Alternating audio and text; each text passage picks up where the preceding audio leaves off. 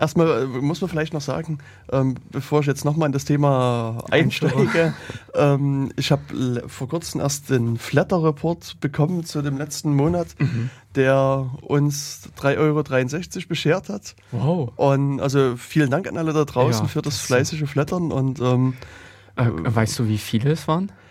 Ähm, also ich könnte es rauskriegen, aber ich hab's, hm, also ja, aktuell ja. kann ich es nicht sagen, weil der Rechner, der mit seiner also Update-Geschichte, Update der äh, ist, ist, also unser Internetrechner fährt gerade wieder runter und hoch und, und mal gucken, was, ob man dann vielleicht mal nachgucken kann. Mhm. Ähm, müsste ich nochmal sehen, das weiß ich aus dem Kopf jetzt nicht. Ja. Also äh, es ist auch ein bisschen gemischt, weil ich habe das halt auch zum Teil jetzt auf einer anderen Seite mit eingebunden. Mhm.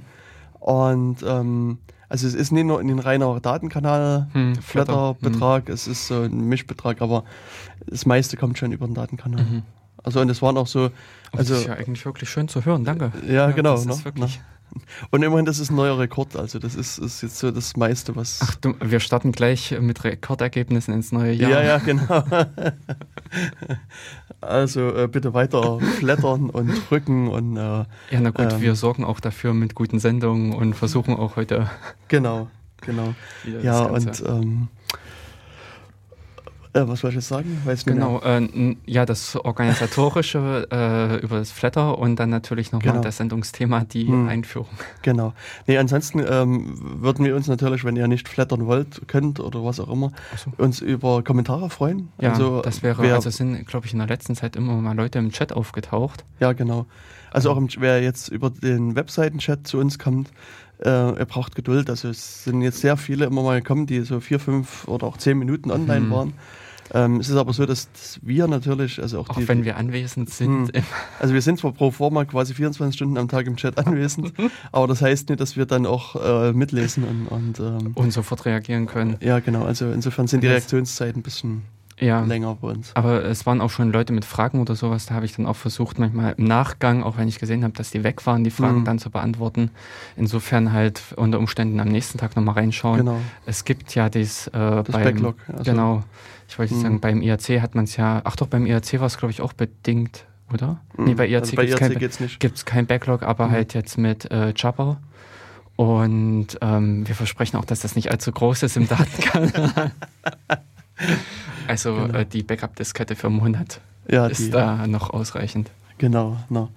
Also das über Kommentare, wie gesagt, würden wir uns da immer mhm. auch äh, freuen. Ja, und ansonsten das Thema der heutigen Sendung, das äh, versuch's nochmal anzusprechen, heißt Sicherheitsschwankungen bei Software.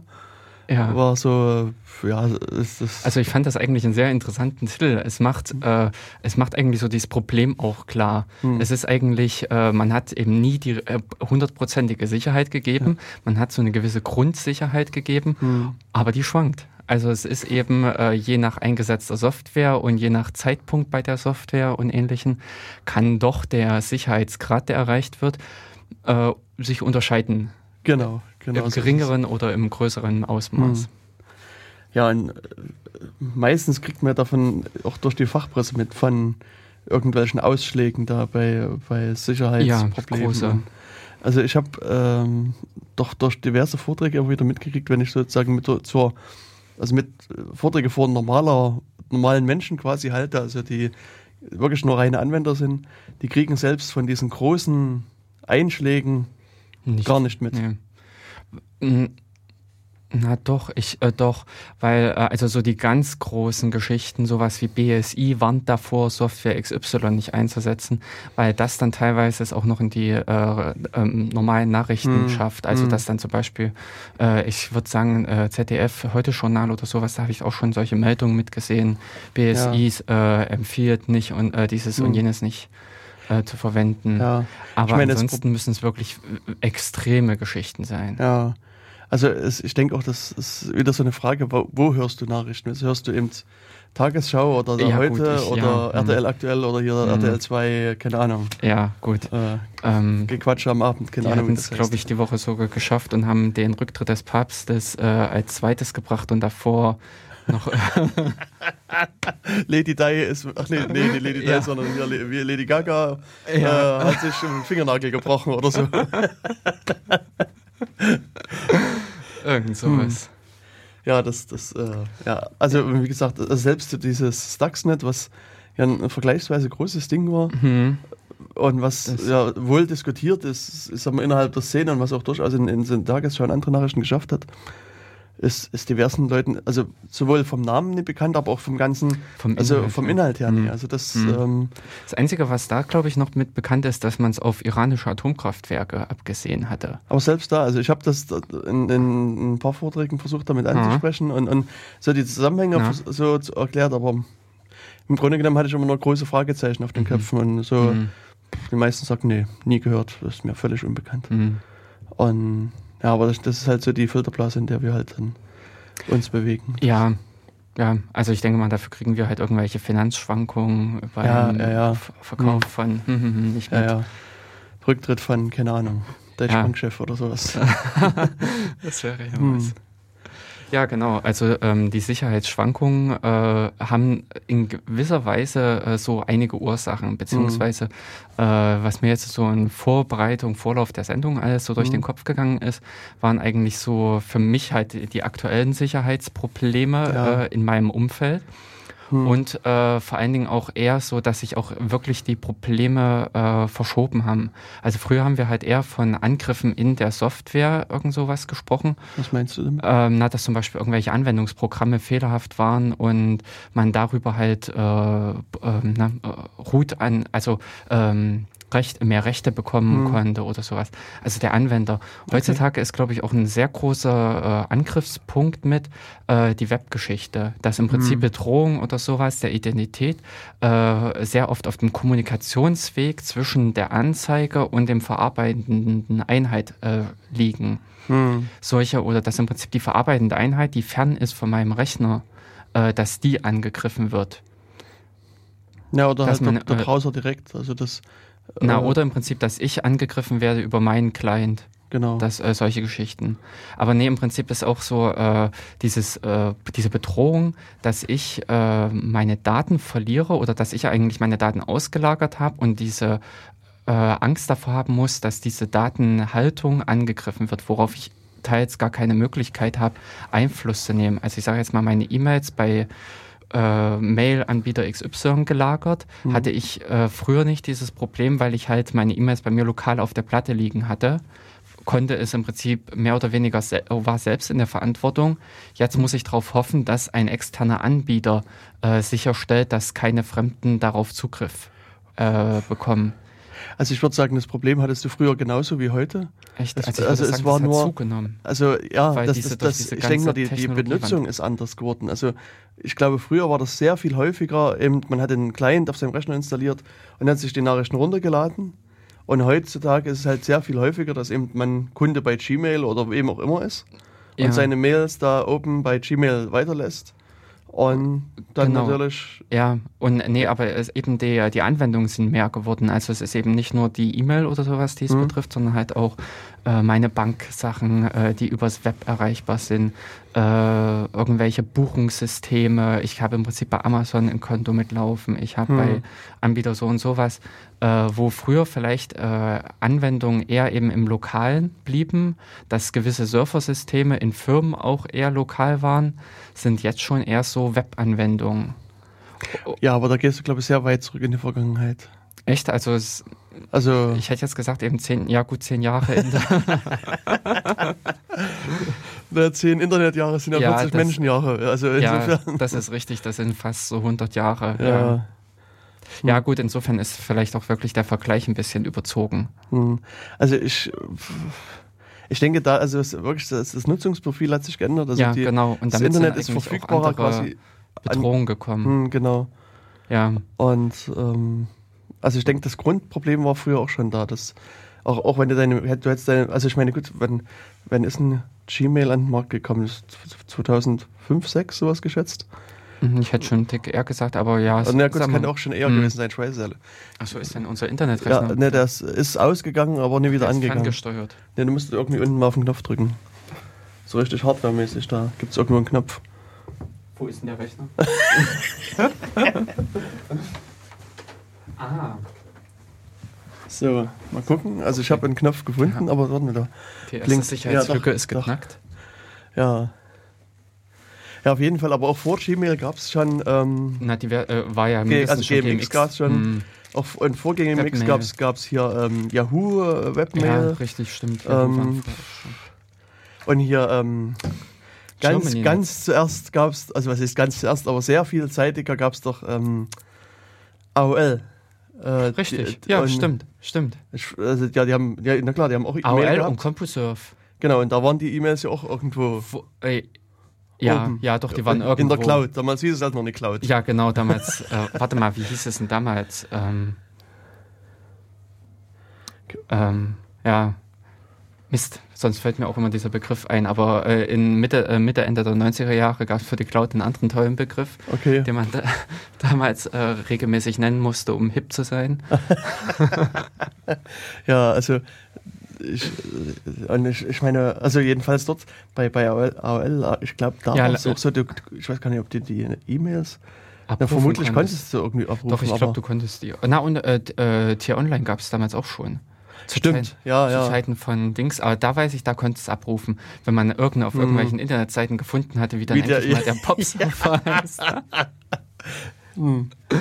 Konnte man auch äh, die sich mit irgendeinem anderen Programm runterladen. Genau, mhm. genau. Ja, und, und das ist dann mal selber, und wenn, wenn du die E-Mails halt, halt bei 1, 2, 3 da weiter oben lagen auf dem Server, dann hätten dann, auch andere Leute drauf zugreifen können. Ja. Sei es Behörden oder irgendwelche interessierten Mitarbeiter der Firma oder wer auch immer. Also hm. je nachdem, wie das Ganze dann abgesichert gewesen ist, aber ähm, ich denke nur heute ist es halt wirklich so, dass du wesentlich mehr Nutzer hast als vor ja, das, 10, das 15 oder so 20 Jahren. Hm. Genau. Und, und, dann sehe ich halt auch echt ein Problem, dass äh, sehr viel unqualifizierte Software äh, in dem Sinne existiert. Also genau. äh, eben Internet, äh, Web-Applikationen machen es sehr leicht, dass irgendwelche äh, Hobbyprogrammierer, sage ich jetzt mal, hm. ohne, mit dem, ähm, ohne das nötige Verständnis äh, irgendwas zusammenbasteln, das dann wächst und wächst und wächst und dann hast du eine riesige Seite mit monströsen Löchern, hm. mit hm. monströsen Problemen. Ja. Und ähm, da sind also ich, wir hatten ja vorhin schon äh, in äh, sowas wie Stack äh, Overflow oder sowas, ähm, äh, was im Prinzip hm. so auf lokalen Systemen ja, ja. somit die äh, Angriffe sind, hat man da eher weniger. Also hm. so, dass man richtig äh, ähm, den Binärcode angreift, das ist eigentlich da selten. Was aber dennoch äh, einfach existiert, sind Code Injections. Also wenn man das mhm. einfach äh, so beides damit zusammenfasst, hat man immer noch dieses Szenario, dass man irg auf irgendeiner Weise es schafft, in ein Programm, in eine laufende Anwendung zusätzliche Anweisungen einzuschleusen, die ein natürlich dann interessante Option mhm. auslösen. Ja. Aber ich denke, da müssen wir uns dann noch ein bisschen ausholen, ein bisschen genauer erklären, was jetzt eine Code Injection ist und ein Stack Overflow ist. Na, dann äh, setzen wir doch einfach da an. Nee, dann nehmen wir das einfach genau. gleich mit für den Einstieg in das äh, Thema. Denn ähm, mhm. also es, prinzipiell geht es halt einfach darum, ich möchte halt mehr als was ich, äh, als das, was ich kann. Genau, äh, ja. also ich, also ich glaube, das, das Urproblem liegt erstmal im Programmierer. Der Programmierer programmiert irgendwas und hat so eine implizite Annahme. Also beispielsweise ja. hat es gibt ein Eingabefeld von Nutzernamen und Passwort, so der Klassiker. Genau. Und was ich, er nimmt an, Nutzername hat halt immer zehn, zehn Stellen. Ja. Und wir haben liebe Nutzer, die haben halt Buchstaben von A bis Z und Zahlen von 1 bis 10. Ja. Die, die, die, die sie eintragen. Das ist sozusagen so eine implizite Annahme. Und dann kommt aber irgendein ein, ein Fiesling und, und macht da halt irgendwie, also jetzt bei den Webgeschichten halt ein Semikolon rein und schreibt dann irgendwie Drop Database dahin. Ja. ja, sowas. Ähm, beziehungsweise es ist auch einfach Nachlässigkeit. Es ist ja. halt, äh, und solche äh, Annahmen höre ich immer wieder, auch jetzt noch, hm. sowas wie, ach komm, da machen wir einfach die, das Namensfeld 16 Zeichen lang und sind damit glücklich. Hm. Äh, das wird äh, durchgezogen bis in die Datenbank und überall hin. Und dann kommt so ein komischer Mensch, sowas wie Frau Leuthäuser-Schnarrenberger ja, genau. mit 26 äh, Zeichen im Namen. Hm. Und dann äh, werden sämtliche Annahmen über den Haufen geworfen. Ja. Problem allerdings an dieser Sache, ähm, was äh, dann in der Regel halt passiert, äh, weil es nicht geprüft wird, dass dieses unbemerkt durchläuft. Hm. Dass also der, äh, derartige äh, Verletzungen der Annahmen nicht abgeprüft werden, also es, die Annahme wird nicht abgesichert, sondern äh, sie läuft halt in dem Sinne durchs System durch, Und das führt dann äh, unter Umständen zu äh, einigen Möglichkeiten, um irgendwas halt mhm. zu, äh, andere äh, Sachen auszuführen. Ja. Wobei früher, also bei diesen, ich sag mal, lokalen Programmen war es ja oft so, dass dann in dem Fall das Programm einfach abgestürzt ist. Segmentation ja. fault und dann genau. tschüss. Ja, das und ist das teilweise noch der äh, angenehme äh, Zustand. Ja. Äh, wobei das natürlich auch ähm, interessanterweise auch wiederum schon ein Angriff ist. Ja. Denn, äh, also sagen wir mal, lokal jetzt noch auch mit in dem Sinne, dass ich einen Surfer habe. Hm. Und es ist schon allein interessant, einen Dienst einen, von jemand anderen außer Gefecht zu setzen, hm. indem ich dem den Dienst abschieße. Ja. Also ich denke jetzt nur an dieses klassische Init-System, wo keine Möglichkeiten existieren, einen Dienst neu zu starten. Hm. Äh, sprich im Prinzip, wenn ich da den FTP-Server drüben wegschieße, ist bei denen der FTP-Server aus. Genau. Wenn ich da interessante andere Dienste finde, äh, wo die Firmen die, äh, deren Verfügbarkeit äh, mit 100 Euro die Stunde bemessen, kann ich mir da so ja. manche Tage schöne Späßchen treiben. Genau. Oder das, ähm, was vielleicht der eine oder andere vor kurzem gelesen hat, also es gab einen speziellen Mainboard-Hersteller, der in Verbindung mit Intel-Netzwerkkarten äh, so einen sehr schönen Bug produziert hat. Wenn du also ein, ein, ein Internetpaket, also Netzwerkpaket hingeschickt hast, wo ich glaube, ne, also es musste irgendwo im Body eine binäre 32 stehen, hm. hat sich die, die Karte ausgeschalten. Die war danach nicht mehr ansprechbar. Also man musste den Rechner komplett neu booten. Mhm. Also, also ich weiß nicht mehr, ob es jetzt wirklich eine 32 war, also es war quasi ein speziell gecraftetes Paket. Und das ist irgendwie äh, im Typen aufgefallen bei, bei Voice-over-IP-Paketen. Ja. Bei, also mhm. die haben halt irgendwelche Tests mit Voice-over-IP gemacht. Mhm. Und, und das ist halt in, in merkwürdigen Abständen immer mal der komplett, also war die Netzwerkkarte nicht mehr da, die war, war weg. Hm. Und, und äh, auch so wie, wie unter Linux halt Kernel-Modul entladen oder neu laden und sowas, funktioniert halt alles nie. Und da also fun funktioniert wirklich nur, hm. den Rechner komplett runterzufahren hm. und neu zu starten. Hm. Und dann war die Karte wieder da, bis halt das Paket wieder hm. kam. Und das war halt erst so die Annahme, das liegt an den Intel-Netzwerkkarten. Und es haben aber dann diverse Leute probiert und die konnten das nie nachvollziehen. Hm. Und dann gab es irgendwie eine Meldung von Intel, die halt gesagt haben, nee, es liegt nie, nie an unserer Karte, sondern gibt irgendwie so einen Mainboard-Hersteller, der mit falschen Firmware-Images gearbeitet hat und dann Ach. diesen Bug produziert hat. Aha, ja. Aber das ist natürlich wiederum schon äh, eine, eine, weitere Stufe des Ganzen, äh, wesentlich interessanter, wenn man im Prinzip so einen kompletten Surfer offline setzt. Ja, ja. Äh, mit äh, entsprechend präparierten Paketen hm. kann man natürlich äh, schon irgendeinen Anbieter erheblich schaden. Also genau. denn im Surfer-Neustart, das kann sich schon mal dann auch um, äh, na, ich sag mal, mehrere Minuten, sagen wir mal, gut hm. eine halbe Stunde handeln. Ja. Mit entsprechenden SCSI-Hardware-Controllern, die da fünf hm. oder zehn Minuten brauchen, um sich zu initialisieren. Ja. Und an der Stelle hat man natürlich auch ordentlich äh, Schaden angerichtet, wenn sämtliche hm. Dienste von dem Anbieter erstmal eine halbe Stunde weg sind. Genau. Und so ein Paket sich zusammenzubauen, da braucht man keine besondere ja. Hardware, äh, keine besondere Hackerkenntnisse, sondern ja, unter Umständen lässt sich mit einem HTTP-Request schon ja, erledigen. Ja, das ist auch so. Das ist hier also mit, mit also das funktioniert. Ach so, ja klar, wenn es also ja über eine Voice-over-IP-Anwendung ja, kam, genau. dann war das schon auf hoher Ebene noch, hm. also im Netzwerk-Stack. Ja, also das, das ist, also das war ein sehr erschreckender Angriff. Also vor allen Dingen, wenn man jetzt wirklich annimmt, dass das eine, eine große Zahl von, von Intel-Karten betrifft, hm dann kannst du einfach mal den kompletten IPv4-Bereich mit Netzwerk, also mit Paketen beschießen und dann eine größere Zahl an, an, an, an Rechnern rausnehmen. Mhm. Und das ist, glaube ich, nicht das, was man wirklich will. Also das ähm, ähm, macht äh, nie wirklich Spaß. Also es gab halt auch mal so eine Schwachstelle also in dem Zusammenhang ähm, mit irgendwelchen, ähm, ähm, entweder waren es Personal Firewalls oder Antivirenscanner, das weiß ich nicht mehr ganz genau dass äh, wenn man im, gechattet hat im IRC, konnte man quasi im IRC irgendwie ein Wort hinschreiben. Ich mhm. hab's, also hab's vergessen, irgendwie so, ich sag jetzt mal, Infect Me, es stimmt, jetzt irgendwas anderes.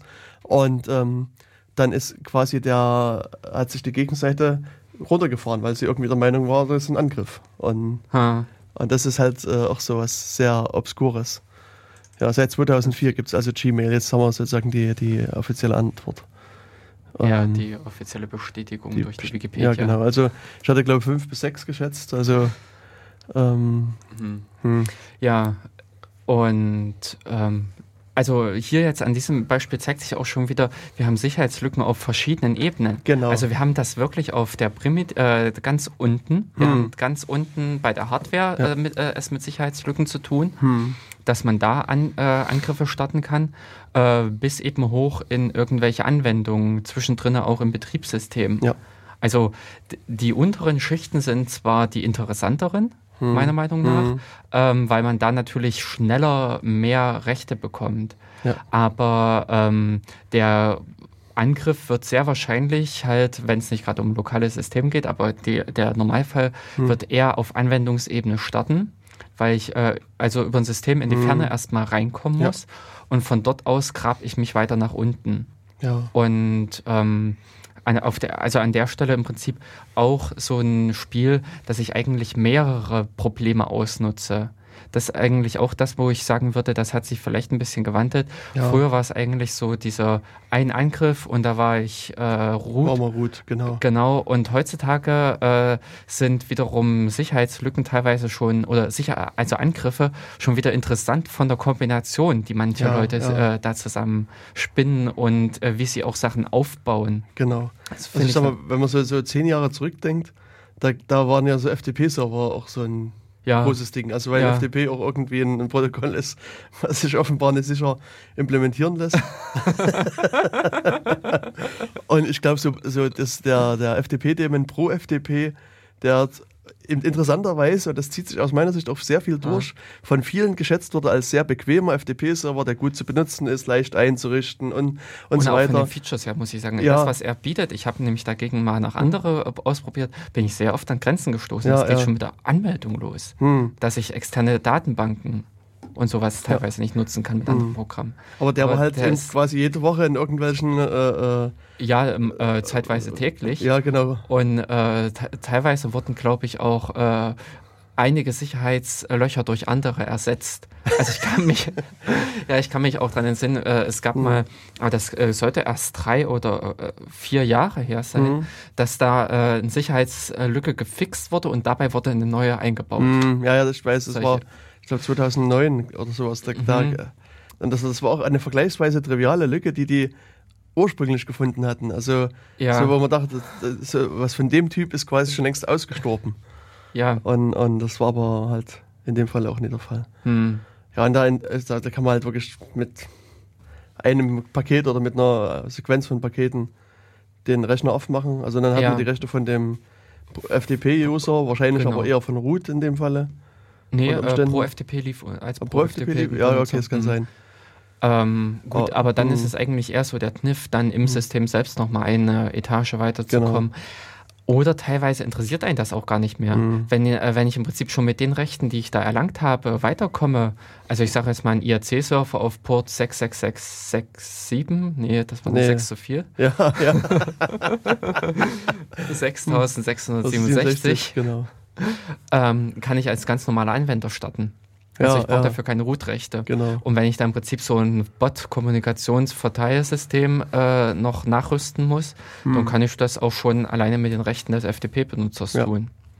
Aber nochmal zurück zu der eigentlichen Definitionsfrage von Stack Overflow und Code Injection und so weiter. Nee, das Studio ist voll. Irgendwie sind wir heute sehr beliebt. Irgendwie ist es jetzt schon die zweite Person oder dritte, die hier rein will.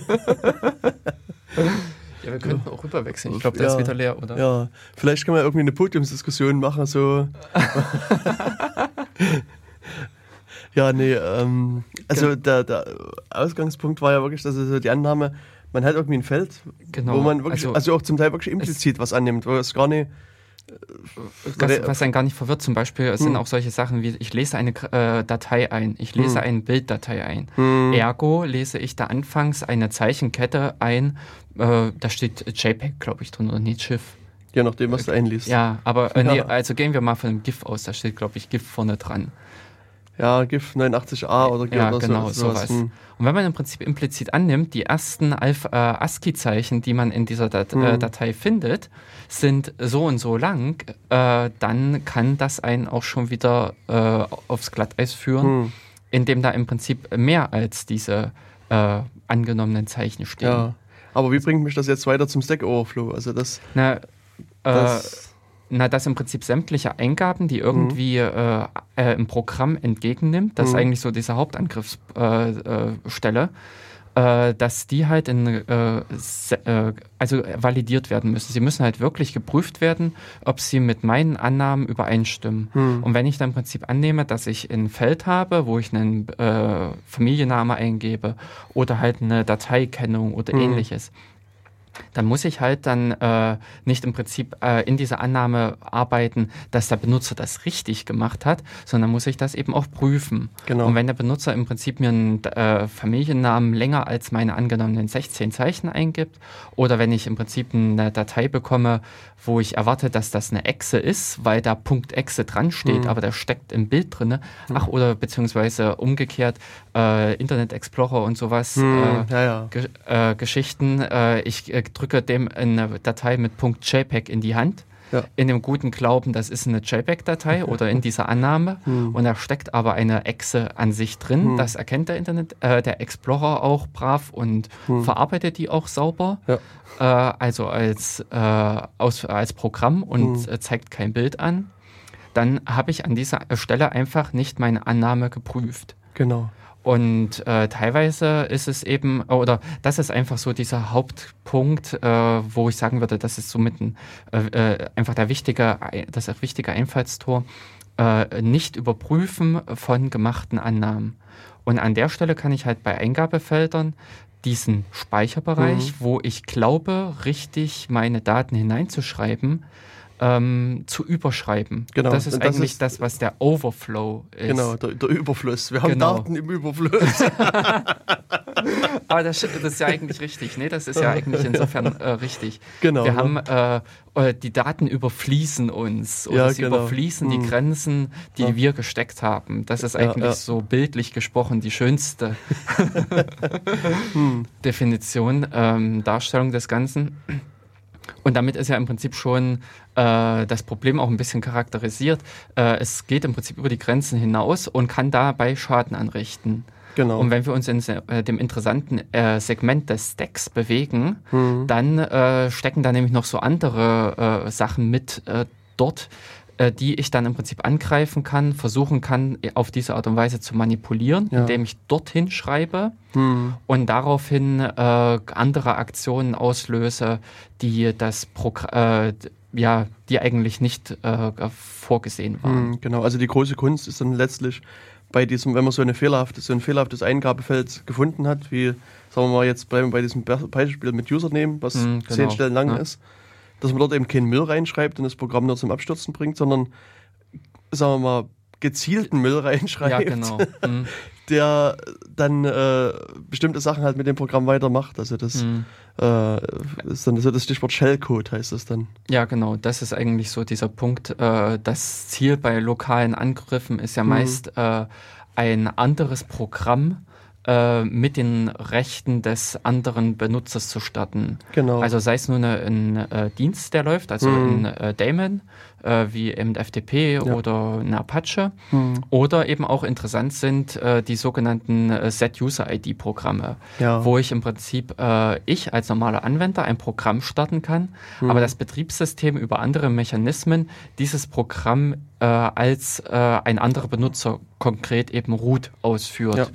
Äh, das ist einfach für gewisse Programme notwendig. Mhm. Gewisse Programme äh, bedingen diesen Mechanismus.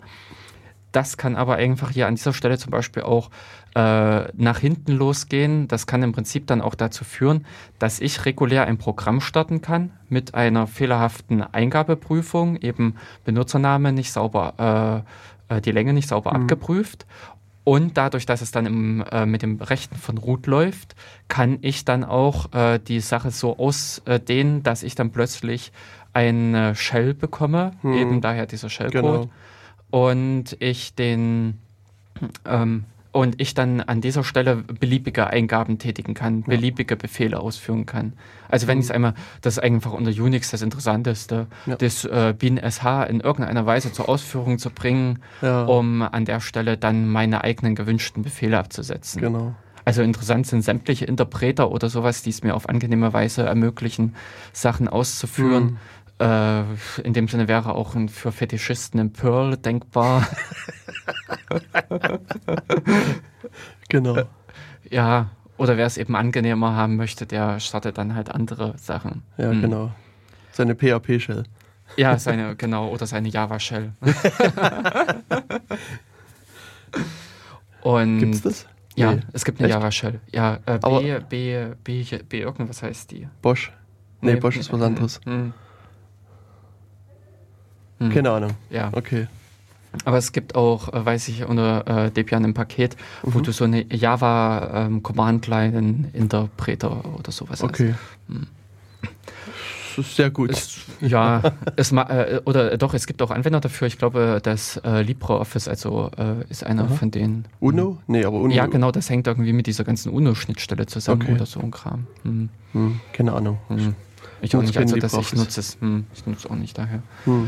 Hm. Ähm, ja, also in dem Sinne, äh, Ziel ist eigentlich eher ein anderes Programm zu starten, genau. der natürlich Interesse hat, auf diese Art und Weise sich sein äh, GIMP zu starten oder sich einen Browser zu starten. Okay, dann auch das. Warum auch nicht? Aber wesentlich interessanter ist eigentlich in ja, eine Shell, Shell, wo man beliebige genau. Freiheiten dann hat, andere Sachen noch auszuführen. Genau, und gerade ich meine, wenn man dann auch eine Root Shell kriegt. Genau, und interessant ja. ist dann halt eine Root Shell. Genau. Mhm wo ich dann halt auch noch volle freie Rechte habe und hm. äh, problemlos sagen kann, Shutdown und Co. Ja, oder ich meine, das System an sich mal auszuforschen und, und ja, ja genau. Also, Sachen, Sachen drauf laufen zu lassen. Also das äh, hm. bietet sich dann vielleicht durchaus an. Ja. Und natürlich dann äh, interessanter ist dann noch, wenn man äh, es bis dorthin geschafft hat, also die Root-Rechte mhm. hat, ist man in dem Sinne ja auch noch nicht Gott. Also äh, es gibt ja in, dem Sinne noch vom äh, der CPU her verschiedene äh, mhm. Ausführ rechte Ausführungsstufen. Ja. Und selbst mit Root bewege ich noch nicht mich im höchsten Level. Da bin ich im Prinzip immer noch im User Space, mhm. im, äh, im Ring 4. Also die, äh, ja.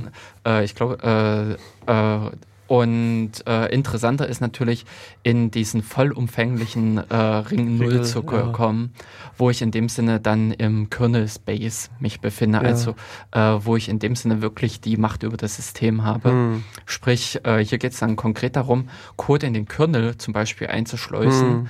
in das Betriebssystem selbst, um dort mich zu platzieren ja. und um dort meine Sachen abzulegen. Hm.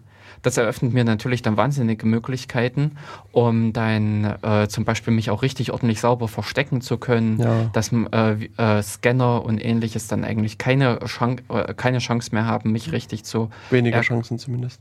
Ja, hm. aber äh, mich dann nicht mehr zu entdecken. Hm. Oder also dann, Rootkit ist ja das, das Stichwort, nach dem man dann googeln kann. Ja. Und an der Stelle dann die ähm, von dort aus halt meine Aktionen auszulösen. Ja. Beziehungsweise mir fällt jetzt gerade ein, eigentlich ist das auch nicht mal die höchste Ebene, sondern es gibt noch diese interessante Geschichte, ja. dass ich mein Betriebssystem in eine VM verfrachte, dass ich im Prinzip in den BIOS einbreche.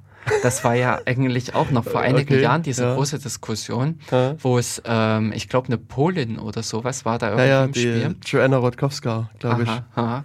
Ähm, die, äh, wo es eigentlich darum geht, äh, das Betriebssystem selbst dann über so einen Angriff innerhalb so eine virtuelle äh, Umgebung mhm. zu packen. Also das äh, der normale Mechanismus, wie er verwendet wird von Virtualisierungslösungen, KVM und ähnlichem. Ja und ähm, damit äh, dann eigentlich der äh, über dem Betriebssystem zu stehen und dort dann von dort aus eigentlich das Betriebssystem zu beherrschen. Dass man im Prinzip mhm. dann äh, äh, das eigentlich so im Kernel, ich sage jetzt mal, wenn ich den Kernel-internen äh, Scanner anwerfen würde, mhm. dass der eigentlich gar nicht noch nicht mal richtig sagen kann, da ist was. Und ja. Wobei, also ich glaube, du kriegst aber unter Umständen raus, ob du virtualisiert bist, also ob du in einer virtuellen ähm, Umgebung läufst oder auch nee? Ja, und zwar, ähm, da gibt's äh, und das, da gibt's Timer. Es gibt ähm, hm. äh, äh, in, in, neueren CPUs hat man halt noch für viele äh, Messstellen ja. eingebaut. Ähm, da sind unter Linux sind die dann aufgetaucht mit äh, ähm, F, äh, F-Trace und Ach, ja ähm, und Kernel Shark. Äh, ja, Counter-Strike also ist die Anwendung. Die Anwendung ähm, und genau. das andere P. P-Trace, nee, P-Trace ist nee, was anderes. Nee, nee. Ähm, aber es gibt noch ein anderes, wo man im Prinzip diese ganzen Register, diese CPU-Register mhm. auslesen kann. Und da kann man dann indirekt feststellen, dass ich äh, virtualisiert sein muss. Wenn okay. ich nämlich in dieser ähm, wenn diese Zyklen, wenn mehr, äh, mehr Zyklen mhm. vergangen sind, als äh, ich rechnerisch hätte verbrauchen äh, okay. äh, dürfen. Mhm.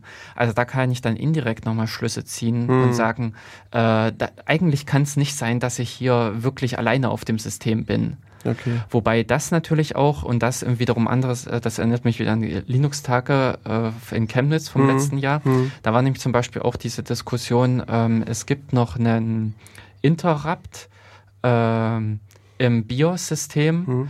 äh, den man als Betriebssystem nicht äh, maskieren kann, also den man nicht verhindern kann, wo das, Betrieb, ja. äh, das BIOS mhm. nochmal die Herrschaft an sich ja, reißen ja, kann, mhm. was wahnsinnig den Audioleuten, also den Realtime-Leuten Probleme bereitet. Und an der Stelle ähm, konnte man auch indirekt äh, zu gewissen Zeitpunkten rausfinden, ob so ein Interrupt stattgefunden hat oder nicht mhm. weil man im Prinzip zu, ähm, zu viel Zeit vergangen ist oder zu viele Rechenzyklen verbraten mhm. wurden, als das, was man eigentlich genutzt hat. Okay. Und über diese Geschichte könnte man auch indirekt darauf schließen, dass man virtualisiert ist. Hm. Das im Prinzip, äh, das wird auch, glaube ich, äh, äh, wirklich in, effektiv in Software eingesetzt, okay. dass man, äh, dass die das auch wirklich äh, versucht rauszufinden, ob sie in der VM steckt oder nicht. Hm. Wer sehr viel Wert darauf legt, dass sein Kopierschutz, bla bla, ja, ja. Äh, super sicher toll ist. Ähm, hm der äh, versucht natürlich auch in irgendeiner Art und Weise zu erraten, ob er virtu in einer virtuellen ja. Umgebung steckt oder nicht. Na, ich habe das mal bei Schadsoftware irgendwann gesehen, dass die Schadsoftware auch versucht zu erkennen, ob sie virtualisiert, also in einer virtuellen Umgebung mhm. läuft. Und wenn, wenn sie das bejaht, dann, dann macht sie einfach gar nichts. Dann ist sie lieb. Dann ist sie, genau, dann, dann ist sie lieb. dann ist sie eine gute Software. Und wenn sie aber eben der Meinung ist, es ist halt ein ganz normales System, dann ja, aber das ist ja voll cool. Ja. Das heißt, naja, also hm. diese Regel sollte man überall einführen in sämtlicher Schadsoftware, weil dann brauche ich im Prinzip alle meine Programme neu in der VM laufen lassen, was halt günstiger per se ist. Ja. Und sämtlicher Schadcode deaktiviert hm. sich von selbst. Aber ich vermute, das scheitert am Benutzer, weil das, eine, das in der VM laufen zu lassen, könnte eventuell auch ja, es so, bringt gewisse Nachteile mit sich. Ja, ja, zwei Nachteile und du brauchst ein bisschen technisches Know-how, um das, das hinzukriegen, glaube ich.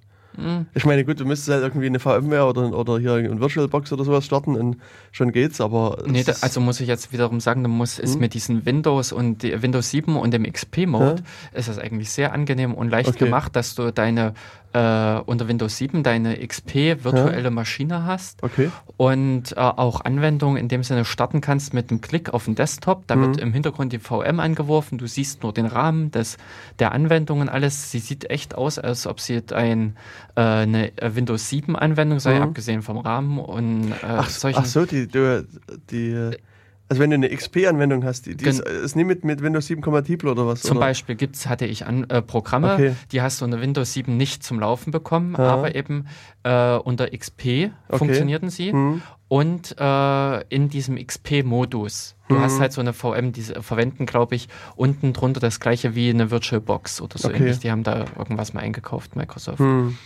Und an der Stelle hast du, ähm, kannst du im Prinzip im Windows so eine virtuelle Maschine mhm. hochziehen mhm. und in der im Prinzip per se dein XP installiert ist. Dort kannst du deine Anwendung einrichten mhm. und kannst dir eine Verknüpfung im Windows 7, also im Host-System, mhm.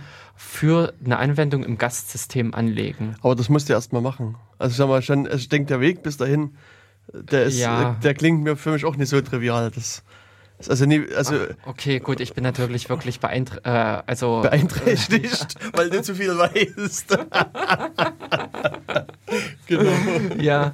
Hm. Ähm, ja, also ich kann das in dem Sinne schwer beurteilen, wie das für einen äh, unbedarften Anwender hm. ist, weil diese Vorgänge waren dann schon für mich geläufig und äh, ja. ja. nachvollziehbar. Also ich denke, was ich auch sehe zum Teil, das auch für den normalen Endanwender ist eine, eine eine Installation von Software schon das höchste der Gefühle. Also sozusagen ja. auf, auf Setup-Exe oder sowas klicken und dann so lange OK zu drücken, bis die Software installiert ist, das ist schon. Nicht nur das, sondern ich habe gestern äh, Lästereien erst wieder gehört, ja. dass äh, bei Windows, äh, ach genau, ich, äh, es wurde in JIT, ins, äh, JIT unter Windows installiert mhm. und da wird man auch wirklich ganz normal, wie man es unter Unix gewöhnt ist, mit Fragen malträtiert. Wie soll mhm. ich das System verhalten? Äh, okay, Konfigurationseinstellungen. zu viele Choice, zu viel Auswahl. Genau. Das war dann auch der Kommentar ja, ja. Aus, äh, aus der zweiten Reihe. So nach dem Motto, na, also mit einer richtigen Windows-Installer hättest du nicht so viele Fragen bekommen. hm, das ist halt das Linux-Problem. It's all about choice. ja. Hm. Und äh, die Leute wollen wirklich maximal noch irgendeine EULA, also irgendeine Lizenzvereinbarung, hm, können, äh, äh, mit Ja bestätigen. Ja, hm. Äh, die werden, glaube ich, schon stutzig, wenn das nicht kommt. Okay.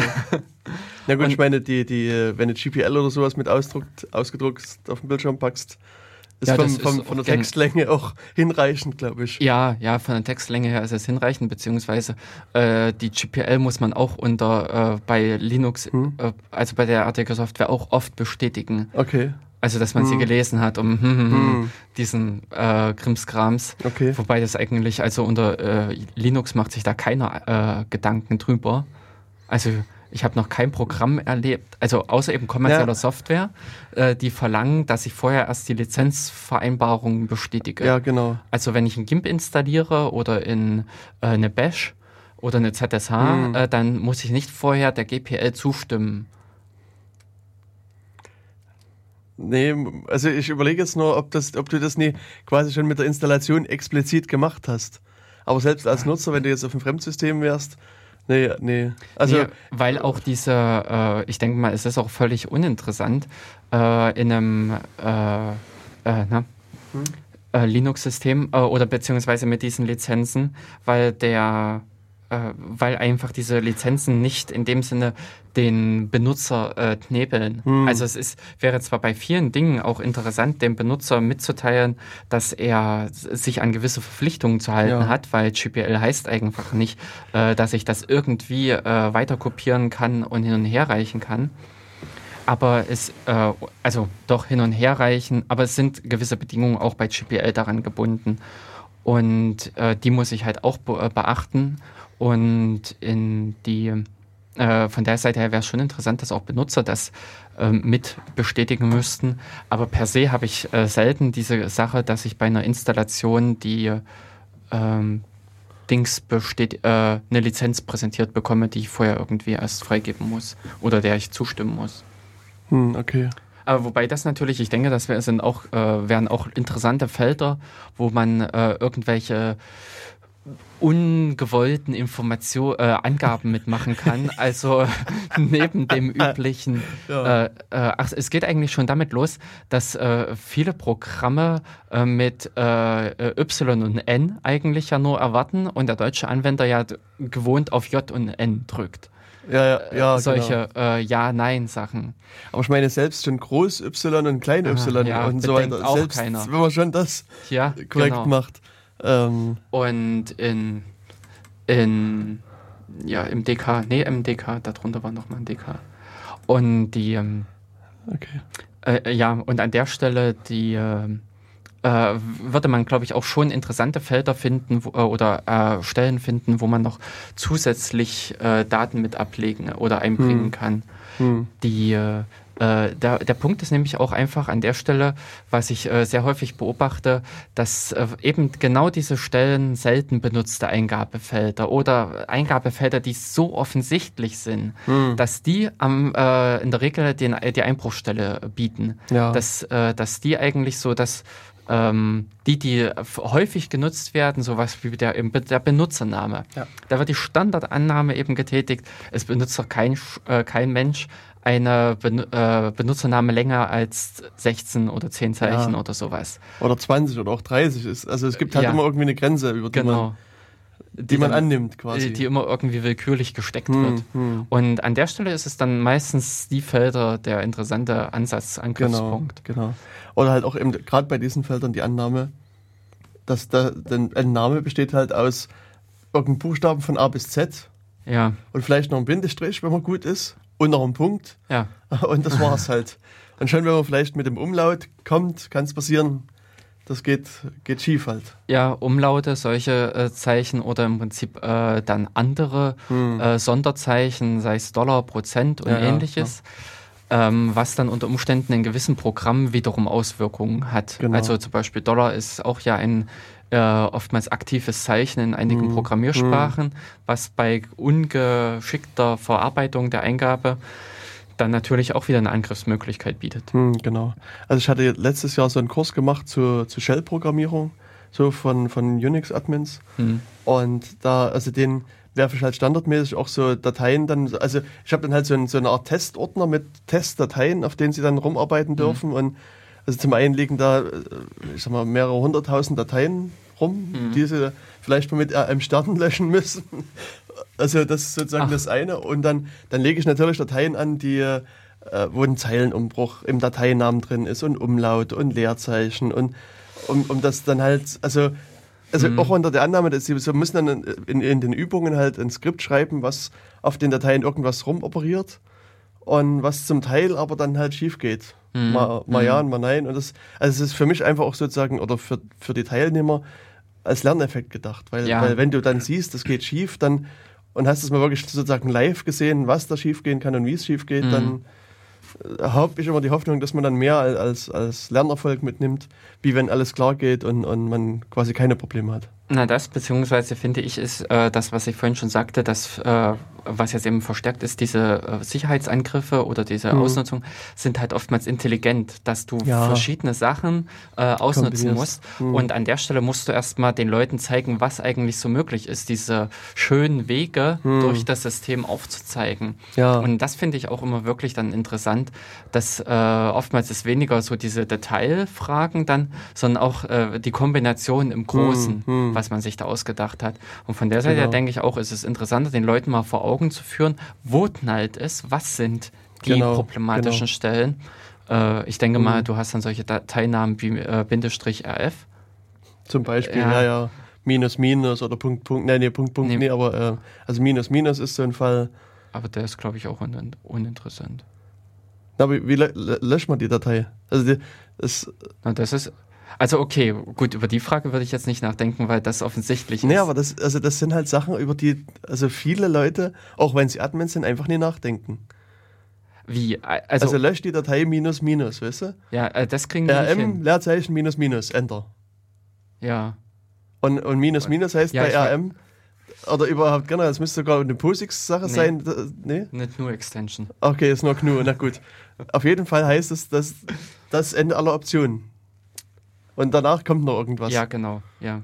Und ähm, ja. ja genau. Oder halt auch, also eine Datei, die hat ein, die besteht aus einem Buchstaben und einem Backspace, also einem ja, Lösch. Das sind so also, fiese Geschichten oder Zeilenumbrüche. Also, also eben so, also das, das man das, quasi, das, da wird nicht angedruckt, man sieht halt irgendwas also es kommt drauf an, nee, es kommt drauf an, was du von, von Programm benutzt, welche Shell du benutzt zum Teil. Und ja. also manchmal und steht gar nicht. Früher war es auch zum Beispiel das LS, das noch nicht sauber gemacht hat. Ja, genau. In der Anzeige. Und wenn man da solche Geschichten hatte wie Dateien, die A, Backspace, B wurden natürlich nur als, als B, B, angezeigt hm. hm. und äh, derjenige versuchte halt krampfhaft die Datei B zu löschen, die es nicht, gab. nicht gab. Genau. also das, ja, also Schweinereien versuche ich dann halt auch in die Kurse mit einzubauen.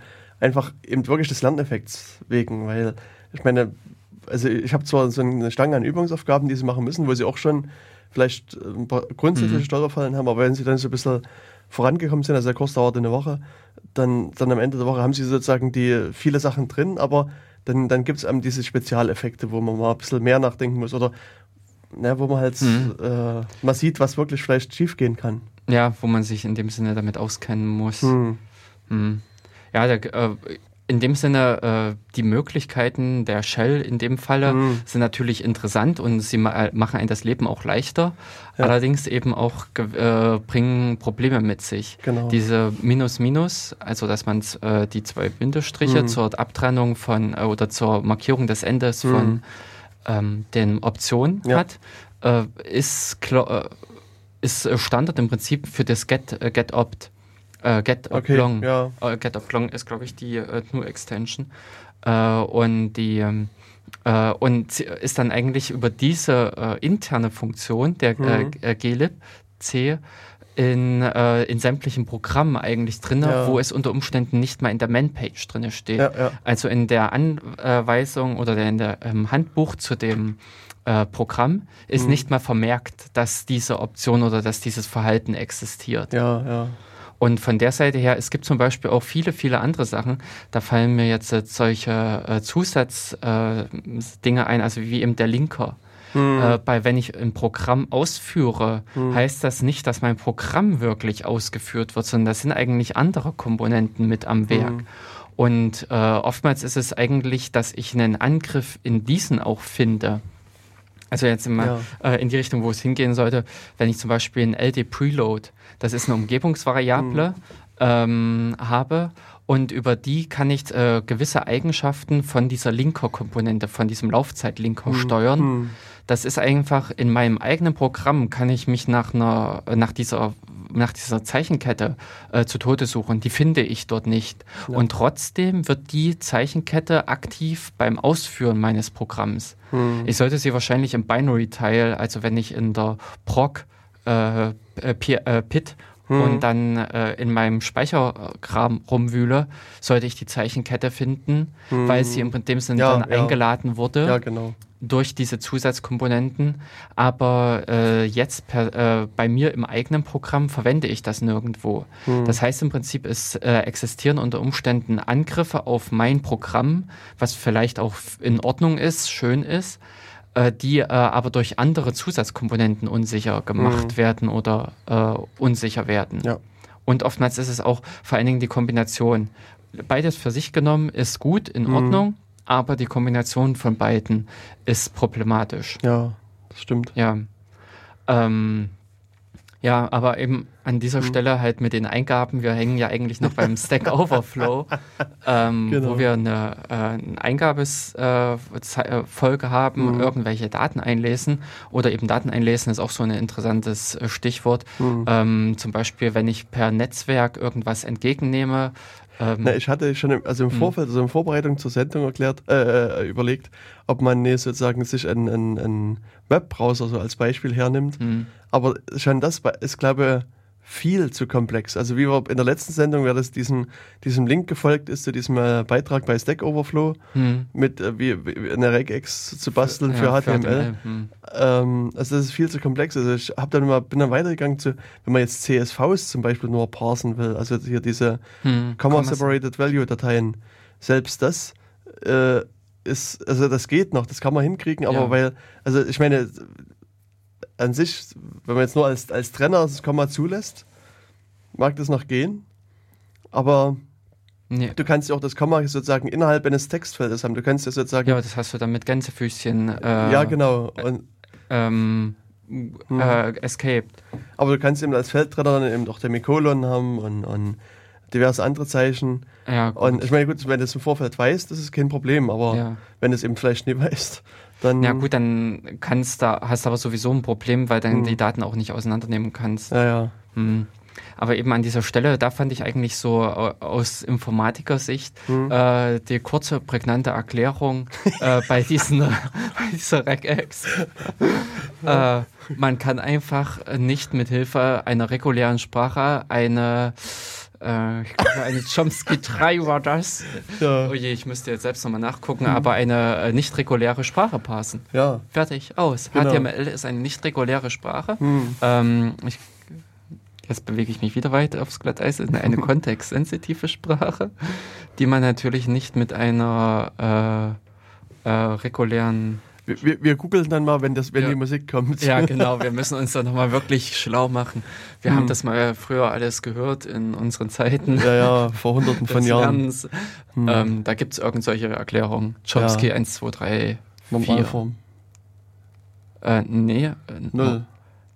Ach, null waren Also ich, ich habe mal irgendwas, also bei mir fing es mit null an. Ja, weiß, dann ist es, ist ja immer so, es die, die Informatiker und Mathematiker fangen mal mit null an, mit eins anzuzählen. Das ist, muss nichts bedeuten. Ja, und äh, das war eigentlich für mich die knackige Erklärung. Ja. Und das ist eigentlich auch so dieses Ding, wo ich sage, äh, wenn eine Sprache gewisse Eigenschaften hat und ich versuche mit einem Werkzeug ranzugehen, was nicht diese Eigenschaften erfüllt, hm. dann brauche ich nicht zu erwarten, dass das da rauskommt. Genau, genau.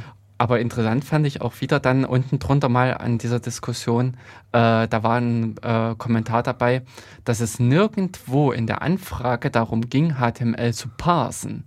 Es ging alleine darum, aus HTML etwas zu extrahieren mit Hilfe mhm. eines regulären Ausdrucks. Okay. Und der erst, äh, derjenige, der an, geantwortet hat, mhm. Der hat natürlich wieder mal die Frage nur zur Hälfte oder leicht umgedeutet ja. und dementsprechend äh, den Parser für HTML gesucht mhm. oder den Parser für XML, wo natürlich auch gleich wieder die Keule kommen konnte. Es geht nicht. Ja, genau.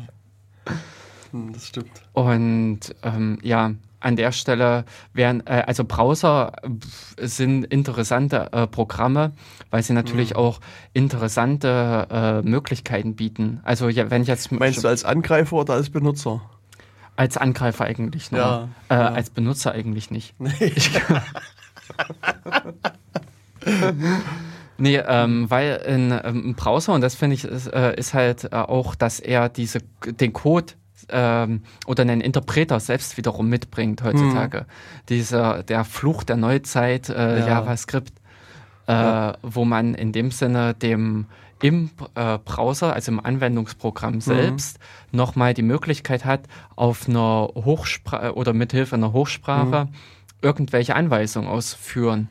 Ähm, auch eigentlich schon mit recht interessanten äh, Möglichkeiten. Ja. Auch wenn das ur ursprünglich nur im Rahmen von einfachen Sachen äh, gedacht war. Die Annahmen waren einfach damals, es kommen alle Leute und die sind gut. Hm, genau. Und äh, dann kamen aber nicht nur die, sondern halt auch welche, die böse sind. Hm. Und die haben halt die Sprache auch kreativ genutzt. Ja. Und dann und, ging alles schief. Und äh, ja, der, da waren dann plötzlich auch andere Möglichkeiten äh, dabei. Ja. Hatte man andere Möglichkeiten geschaffen, die nicht äh, so vorgesehen waren oder die eigentlich nicht gewollt waren. Hm, hm. Und ja, was? Oh, wir sind 16 Uhr.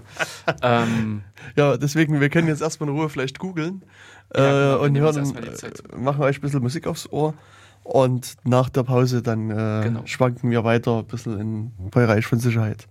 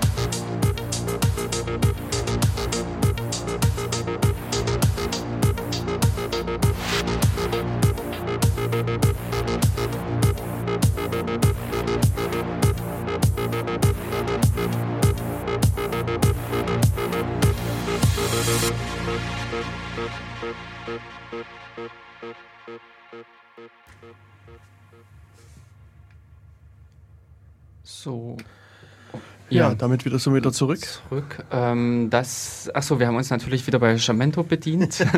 Wie immer. Unser Lieblingsmusiklieferanten. Und äh, sind äh, diesmal auf, äh, bin ich auf äh, Trans and Them gestoßen und habe den Titel Electrolife für uns ausgewählt gehabt jetzt äh, für, für das letzte, also das letzte Lied Electrolife. Ja, wir hatten zuvor halt äh, uns schon in die Richtung äh, oder ein bisschen geklärt gehabt, was so alles die Angriffsstellen sind oder was eigentlich so beliebte äh, Problemstellen sind, wo man Möglichkeiten hat, die nicht vorgesehenen, äh, ja, vorge nicht vorgesehene äh, Aktionen auszuführen, sprich, wie wir es äh, jetzt hatten, zum Beispiel eben eine, ein anderes Programm zu starten, eine normale äh, Shell zu starten, mithilfe derer man dann die äh, weitere Befehle, die eigentlichen äh, Aktionen ausführen kann oder sei es im Prinzip schon alleine nur der normale Start eines anderen Dienstes, eben der IRC-Bot oder genau. sowas, der sich da irgendwo mit reinklingt. Mhm. Also das sieht man auch ganz häufig, wenn man so Angriffe über so Webseiten hat in dem Fall, also wo eine Webanwendung oder ähnliches angegriffen wird das erste, was eigentlich die Angreifer machen, ist irgendwie so ihre Tools-Chain danach zu laden. Also so ein Set von Perl-Programmen, die dann lokal ausgeführt ja, werden oder äh, auch zum Teil PHP-Skripte, die dann äh, was auf dem lokalen Rechner machen. Ja, je nachdem, wo man im Prinzip dann hin will, wo man im Prinzip äh, sich austoben will. Ich kenne es auch äh, äh also wenn man, äh, je nachdem, wo man im Prinzip äh, gelandet ist, wenn man sich, sag jetzt mal, im PHP angekommen ist, dass man von dort halt beliebige an, äh, Anweisungen ausführen kann, dass man an der Stelle halt das äh, abfragt, welches äh, Betriebssystem ist es zum Beispiel, äh, welche Betriebssystemversion läuft dort, genau. welche genau. anderen Einstellungen sind gesetzt. Ich sage mal klassische, für PHP ist Safe Mode aktiviert ja. und solche Sachen. Und daraufhin werden dann unter Umständen die weiteren Aktionen geplant, dass zum Beispiel der ähm, dass äh, dann ein entsprechender anderer Code nachgeladen wird. Ich sage jetzt mal, es ist zum Beispiel nicht lohnenswert, auf einem Windows-System nach User Bean Perl zu suchen. das ist wohl wahr. Ähm, oder äh, andere Möglichkeiten. Wenn man zum Beispiel auch gleich äh, anhand der Kernel-Version oder an äh, anderen Programmversionen feststellt, dass noch diese und jene Sicherheitslücken existieren, dass man dann an der Stelle halt äh, gleich gezielt diese äh, also ausnutzt in dem Programm. Genau. Also du hast ja vorhin auch diese verschiedenen Schritte angesprochen. Also zum einen kann ich mich erinnern, es gab mal bei, bei Chrome eine der letzten mhm. großen äh, äh, Probleme war es, da war ich also ich, über die Zahl bin ich nicht ganz sicher. Vielleicht kann unser äh, X-Affe, der hier nebenbei den äh, Chat bedient Aha. und zuhört, äh, dann nochmal googeln. Aber ich glaube, es waren 16 Sicherheitslücken, die so nach und nach ausgeweitet Echt? und, und, und äh, genutzt ha. wurden, bis, das, bis der Leut, Mensch zum Ziel gekommen ist. Und vor zwei oder, oder vielleicht auch drei Kongressen ähm, gab es mal einen Vortrag von einem Menschen, der hat ähm, damit angefangen, dass er den Pitchin-Client, glaube ich, also so ein Chat-Client mhm. des Administrators angegriffen hat. Also der hat da, der hat quasi, also man kann so ein, so ein äh, Icon mitliefern, hier so ein, so ein, so ein Bildchen ja. von sich mhm, selbst na, quasi. Mhm. Und, und da war es halt auch so, dass der, mhm. die, die, die, die Programmierer der Software halt der Meinung waren, dass was da mitkommt, ist halt immer ein Bild. Und ja, wir behandeln das halt als Bild oder wir führen das halt einfach mal aus. Und wenn da halt ein Exe mitkommt, dann, dann wird die halt auch ausgeführt. Und er hatte dann, also wenn ich mich jetzt richtig erinnere, das ist jetzt wirklich frei aus der Erinnerung, der konnte dann halt quasi auf den Rechner des, des äh, Admins zugreifen mhm. und hat dann äh, einen, einen speziellen Bug im, in der Ethernet-Karte ausgenutzt mhm. und und ist dann, glaube ich, hat dann über, über einen äh, ähm, DNS-Server sich ins ganze Netzwerk dann weitergehangelt oder so. Also mhm. Also es war eine sehr sehr abenteuerlicher Angriff über verschiedene Ebenen, auch was, mhm. was wir vorhin schon besprochen haben, also über die Anwendungsebene, zum Teil über die Hardware-Ebene, äh, bis er dann wirklich sich ähm, im kompletten Netzwerk dann ausbreiten konnte. Mhm. Und äh, diesbezüglich fällt mir äh, oder fiel mir auch schon in der Vorbereitung noch ein Angriff ein, aber ich kann nicht mehr richtig äh, mich erinnern, äh, für was das ausgenutzt wurde. Und da begann eigentlich der Angriff, äh, dass ich, ähm, äh, dass auf äh, eine Webseite wurde ein äh, entweder wurde der Code direkt eingespeist oder es wurde auf alle Fälle erstmal halt von den Administratoren eine ähm, ein Session-Cookie ge gestohlen. Mhm. Äh, das heißt, man war, der, äh, war erstmal Administrator des Portals. Daraufhin konnte man dann wiederum ein, äh, Einstellungen verändern mithilfe derer man wiederum äh, zum Beispiel Programmcode ausführen konnte, war es dann, der dann wiederum eben dazu geführt hat, dass man im Betriebssystem war mhm. und von dort aus konnte man dann im Prinzip wieder den Loka als den lokalen Root-Exploit nutzen, um die äh, Root-Rechte äh, zu erlangen und von da aus äh, ausgehend weiter die äh, in den Kernel zum Beispiel einzubrechen, wenn man äh, das noch vorhatte. Aber ich glaube damals, äh, ich kann überhaupt nicht mehr so richtig zuordnen, wo das war. Das äh, war unter Umständen im entweder war es Angriff auf einen Linux-Kernel oder bei irgend sowas Größerem. Jedenfalls äh, ist dann hinterher so ein richtig, äh, war dann, die, äh, fand ich es eben sehr interessant, einfach nur die Auswertung des Ganzen, äh, als dann gebracht wurde, wie sich dann die Anwend äh, Angreifer durchgehandelt mhm. haben. Hm. Ähm, was da passiert ist. Und das war eben auch so eine Kette, die hat, äh, ich sage jetzt mal, vielleicht mit einer etwas harmlosen Stelle begonnen, aber sich peu à peu ist man da äh, durchs System gewandert, bis man eigentlich an dem Ziel war, beziehungsweise an äh, der interessanten Stelle, wo man viel anstellen konnte. Hm. Und insofern sind halt, äh, wie ich vorhin schon mal gesagt hatte, die äh, Sicherheitsangriffe auch äh, interessant. Also in dem Sinne, ein Angreifer ist äh, weniger so ein Script-Kitty, was da mal irgendwo mit einer, mit irgendeiner Toolbox sich was zusammenstöpselt und äh, damit versucht, massenhaft irgendwelche Rechner zu infizieren, mhm. sondern jemand, der gezielt äh, schöne Angriffsmöglichkeiten, Angriffspunkte ausnutzt und äh, da in dem Sinne ins System einbricht. Also mhm. insofern, äh, es hat auch einen gewissen äh, schöpferischen Wert, beziehungsweise genau. auch einen gewissen ästhetischen. Ja, ja. Und ich meine, dazu gibt es ja auch jetzt seit vielen Jahren Honeypots.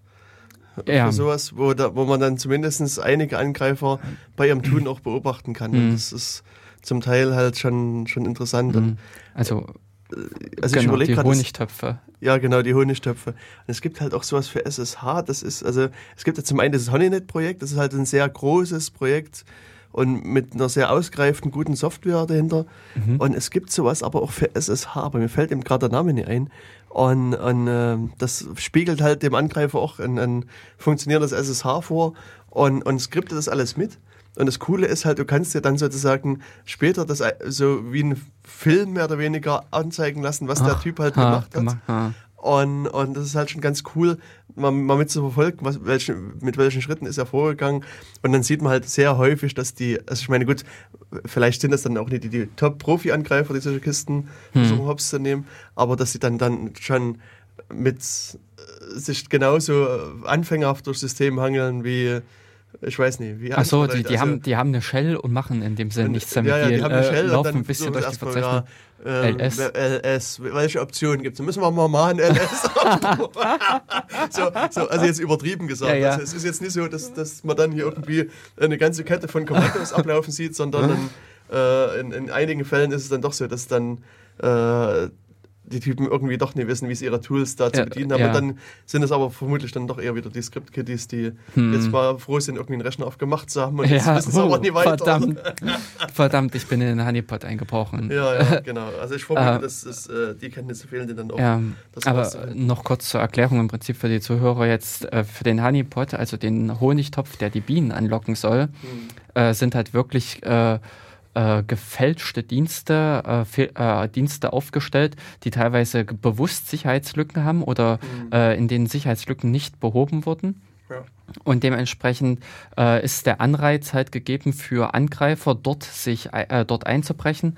Aber der Angreifer wird in dem Sinne erwartet und wird bei seinem Tun beobachtet. Also es werden in dem Sinne Analysewerkzeuge von außen wiederum angesetzt an dieses System um äh, zu beobachten, was passiert und natürlich, um im entscheidenden Fall dann doch noch die Reißleine zu ziehen und denjenigen rauszuwerfen, wenn er halt doch zu weit gekommen ist. Genau. Aber äh, seinen Weg bis dorthin zu verfolgen, um im Prinzip rauszufinden, was für Aktionen unternimmt er. Also was sind seine Schritte, die er geht, was sind äh, die Möglichkeiten, die er sucht oder mhm. die er nutzt und äh, um eben auf diese Art und Weise herauszufinden, was sind noch mögliche andere Angriffsstellen oder was sind äh, mögliche andere Bedrohungsszenarien, ja. um da an dieser Stelle die äh, andere Software in dem Sinne zu stärken und um im Prinzip äh, prinzipiell zu lernen, dass, äh, was für an, was Angreifer im Prinzip vom Vor, äh, Vorgehen haben. Genau. Also es gibt ja eben nicht nur die Angreifer, äh, auf der einen Seite, sondern es gibt auch wirklich die Leute, die versuchen halt diese Angriffe abzuwehren. Ja. Äh, unabhängig jetzt von den Anwendungs, von den Anwendungsprogrammierern die äh, natürlich auch dafür sorgen sollten, dass die Software äh, ordnungsgemäß ist, aber es gibt halt auch die, äh, Versuch, die versuchen im Prinzip die Anwendung im Nachhinein noch abzusichern, beziehungsweise die halt untersuchen, was sollte man prinzipiell tun bei der Anwendungsentwicklung. Ja, also die Software, die ich meinte, die heißt Kippo und findet man bei Google Code. Das, ähm, ich hatte jetzt gerade gesehen, es gibt auch einige YouTube-Videos, die vermutlich zeigen, wie man das installiert oder was da halt so bei. Das ist natürlich aber ist. interessant, also ich brauche ein Soap. Ja, ja, das, das ist quasi. also was, oh, was es funktioniert aber dafür auf Windows 7. Na, immerhin. Und was dabei rauskommt hier, ist halt so eine, äh, so eine quasi so ein Filmchen du hast hier so ein Eingabefenster. Ja, ja, ich sehe. Und siehst dann so halt, was, was äh, bei den einzelnen Ausgaben rausgekommen ist. Wobei äh, du kannst halt hier auch als, als, als Admin hm. selber Sachen mitmachen. Also du kannst sozusagen interaktiv den, den diesen hm. Typen noch ein bisschen mit ärgern. Und, und Ach, das ist ja gemein. Und, und Ach. und da gibt es also einige Typen, die da wirklich sehr kreativ auch die Angreifer wieder pornen. Also das ist echt, echt krass, was dann Leute da in Freizeit investieren, um, um den armen Angreifer, der gerade froh ist, dass er eine Kiste aufgemacht hat, dann ah. auch noch zu ärgern. Und der, naja, also aber wie gesagt, aber das ist natürlich, wenn ich das jetzt zum Beispiel wieder gerade gesehen habe, das war auch einer, der hier live auf dem System arbeitet. Ja, ja. Der hat nämlich irgendwie äh, Tippfehler und ähnliches alles mit drin. Hm. Hm. Und das ist, ähm, ja, das ist schon ein bisschen merkwürdig, dass das äh, hier quasi die, die Leute, die dann hier reinkommen, einfach mit, mit auch mit Tab Completion arbeiten können. Wobei, also das ist auch sowas, das sehe ich auch zum Teil bei, bei Admins die, die Richtig. Mit, also mit Tab, die, Tab äh, die sich gar nicht den, den Root-Zugriff erhacken müssen, sondern ja, ja. die einfach das Passwort dafür haben. Ja, Und eigentlich äh, also jeden Tag damit arbeiten, aber in dem Sinne auch nicht wirklich äh, damit umgehen können. Genau. Und ähm, ähm, ja, Tab Completion ist da so das äh, primitive Beispiel, wo hm. auch viele Leute, wo ich äh, sagen, äh, auch beim Diktieren, wenn ich da sage A, B, Tab, die, das, die drücken einfach nicht die Tab-Taste. Ja, ja, ja. Erlebe ich auch oft genug. Das stimmt. Also das ist aber generell, also auch wenn du sozusagen Telefonsupport machst mhm. und also irgendjemand ruft ja. dich an und hat ein Problem, mhm. gib jetzt mal ein. Ja. ALS, Leerzeichen, äh, ja. Minus. Muss ich Minus ausschreiben. und sowas. Also ja, äh, das ist halt. Das ist auch manchmal schwierig ist, mhm. schon alleine mit dem oder dass der eigentlich Admin halt nicht wirklich äh, arbeiten kann oder hm. geschult ist. Ja, das ist halt schon ein bisschen dra dramatisch eigentlich. Ja. ja, also Kippo ist halt so eine äh, Software, mit der kann man halt auch ein bisschen rumspielen und Spaß haben und auch die ganzen An Antiviren. oder eben was dabei lernen und äh, sehen. Ja, genau. Mhm. Also, also Antivirenfirmen und überhaupt Leute, die in dem Bereich forschen, haben auch sehr viele so Honey-Netz, äh, also Honeypots draußen im Internet rumstehen, mhm. die auch dann wirklich aufzeichnen, was es an Angriffen jetzt an die mhm. Kiste kommt. Mhm. Und, und Na, und gibt es zum Beispiel für Viren nicht auch so eine virtuelle Umgebung oder sowas, wo ich den mhm. Virus mal laufen lasse und dessen Aktionen verfolge, diesen, dessen Aktionen beobachten kann? Ja, es, es, gibt zum einen eine Webseite, die ich natürlich auf Befehl wieder nie weiß. und ähm, Und ähm, nee, aber ich glaube auch, äh, die so diese so, äh, Security-Leute in dem Sinne verwenden, um doch mal ein Virus laufen zu lassen, zu gucken, was er eigentlich tut oder was er versucht, ihm doch mal eine schöne Spielwiese zu bieten, mhm. äh, wo er sich austoben darf, aber eigentlich nicht kann. Und ähm, ja, das, äh, das Verwirren, um im Prinzip dann herauszufinden, was diese Viren äh, treiben oder was diese Viren in äh, was, was sie für ein Ziel verfolgen. Wobei das natürlich auch bei Viren wiederum schwierig ist manchmal, dass sie das gar nicht auf den ersten Blick offenbaren. Dass Viren eigentlich oftmals nur kleinere äh, oder ja kleinere Schritte am Anfang gehen und dann erst auf äh, nach einiger Zeit, nach einigen äh, äh, Ereignissen oder sowas erst wieder aktiv werden äh, oder ihr eigentliches Ziel äh, offenbaren und angreifen. Und die hast du. Also ich nee. suche nur ähm, nach einem, weil mir es äh, auch gerade nie einfällt. Das, äh, also mir schwebt so, äh, so äh, Bugaboo rum, aber ich glaube, das, das Ding hier ist anders. Ähm, also ich, dieses, dieses äh, Software-Teil, was du äh, meintest. Hm. Ja, und äh, prinzipiell geht es halt, äh, so wie wir es halt jetzt auch schon gesagt hatten, die äh, ähm, äh, Ans, äh, Angriffe oder sowas, die äh, auf mehreren Ebenen in dem Sinne stattfinden, dass man die auch in dem Sinne wirklich versucht zu verhindern. Also einerseits ist es eben wirklich, dass im Programm schon ordentlich gearbeitet wird, dass im Programm erst gar nicht diese Möglichkeiten für den Angriff eingebaut werden.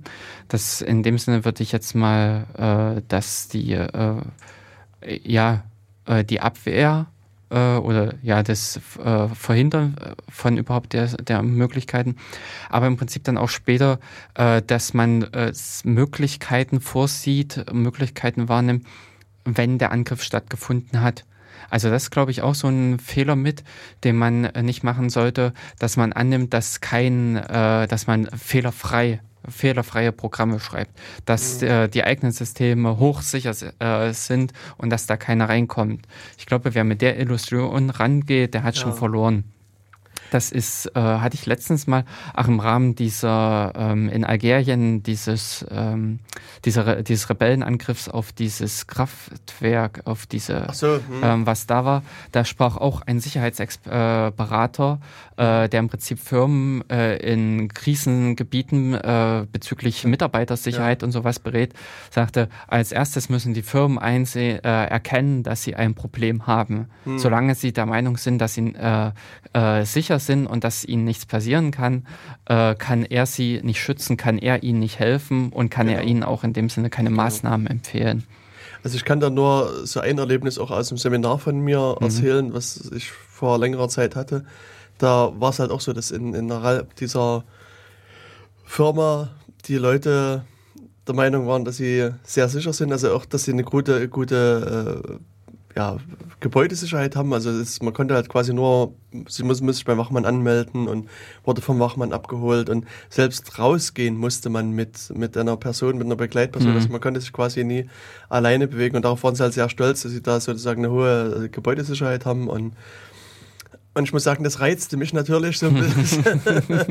Weil also es ist halt wirklich so, wie Jörg sagt, üblicherweise, wenn Leute sagen, wir sind sicher, dann ist das der beste Weg, dass sie eigentlich Unsicherheiten haben. Und dann bin ja. ich halt in der Mittagspause raus und, und ähm, die, die, meine Kursteilnehmer waren dann doch sehr, sehr verwundert, dass ich ohne Anmeldung dann neben ihrem Bürotisch am Ende stand mhm. und sich wunderten, wie ich wohl da reingekommen bin, ohne, also an, an, an Wachmännern vorbei und, und auch ohne, dass jetzt jemand mich aufgehalten hätte, mhm. sondern die Leute, denen ich begegnet bin, die haben mich freundlich gegrüßt und ich habe freundlich zurückgegrüßt. Also, Ach so, ah. Ich habe also mehrere Schranken da, also mehrere Einlassschranken einfach quasi passiert, indem passiert. du Aktentasche hattest und, und, und halt, beschäftigt meine, aussahst. Ja, also das, man muss halt sozusagen da ein bisschen die, die Sprache der Menschen mitsprechen und, und auch das ausnutzen, dass Leute hilfsbereit sind und gerne genau. helfen wollen. Mhm. Und, mhm.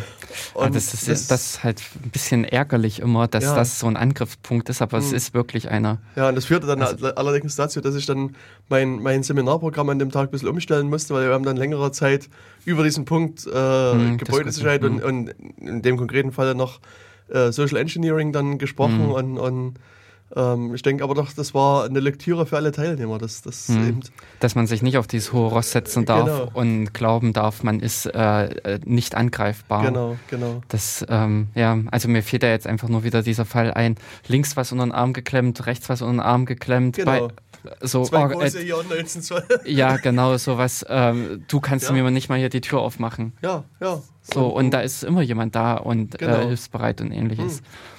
Und egal, ob ich den schon mal jemals auf dieser Etage gesehen habe, das ist immer interessant, weil man im Prinzip neu in Firmen, du wirst das wahrscheinlich hm. wesentlich häufiger erleben, ja. aber dann äh, ist überhaupt keine Skepsis da. Okay. Äh, gehört er hierher oder was macht er hm. hier? Unter Umständen äh, ist es halt den Blaumann angezogen, sag ich jetzt hm. mal, hm. in den Surferraum marschiert, das System runtergefahren, ausgebaut, mitgenommen. Ja. Können Sie mir nicht noch das Tor hier öffnen? Und dann ist man mit dem Surfer ja. weg. Ja. Man war der Wartungstechniker und hm. ich wurde doch gestern angerufen. Ja, ja. Ne? Und ich meine, letztlich, also auch also in Deutschland wie auch in anderen Ländern, ist auch dieses Autoritätsdenken immer noch da. Und wenn du halt hier ein großes Aufriss machst, dann, also und sagst hier, wenn, wenn ich mich jetzt nicht reinlassen, dann ist ihr Server, also ihre Firma bis morgen noch offline. Und, und ja, dann hältst du das Handy kurz hin, hier, ich habe die Nachricht gekriegt, hier, das System ja, ist aus, ja. ey, ich muss hier rein, los, mach mal. No, no. Und also es, es gibt halt viele Tricks, mit denen man halt, Aha. also äh, Menschen haben einfach grundsätzlich selbst auch Schwachstellen, die ja. man ausnutzen kann. Mhm.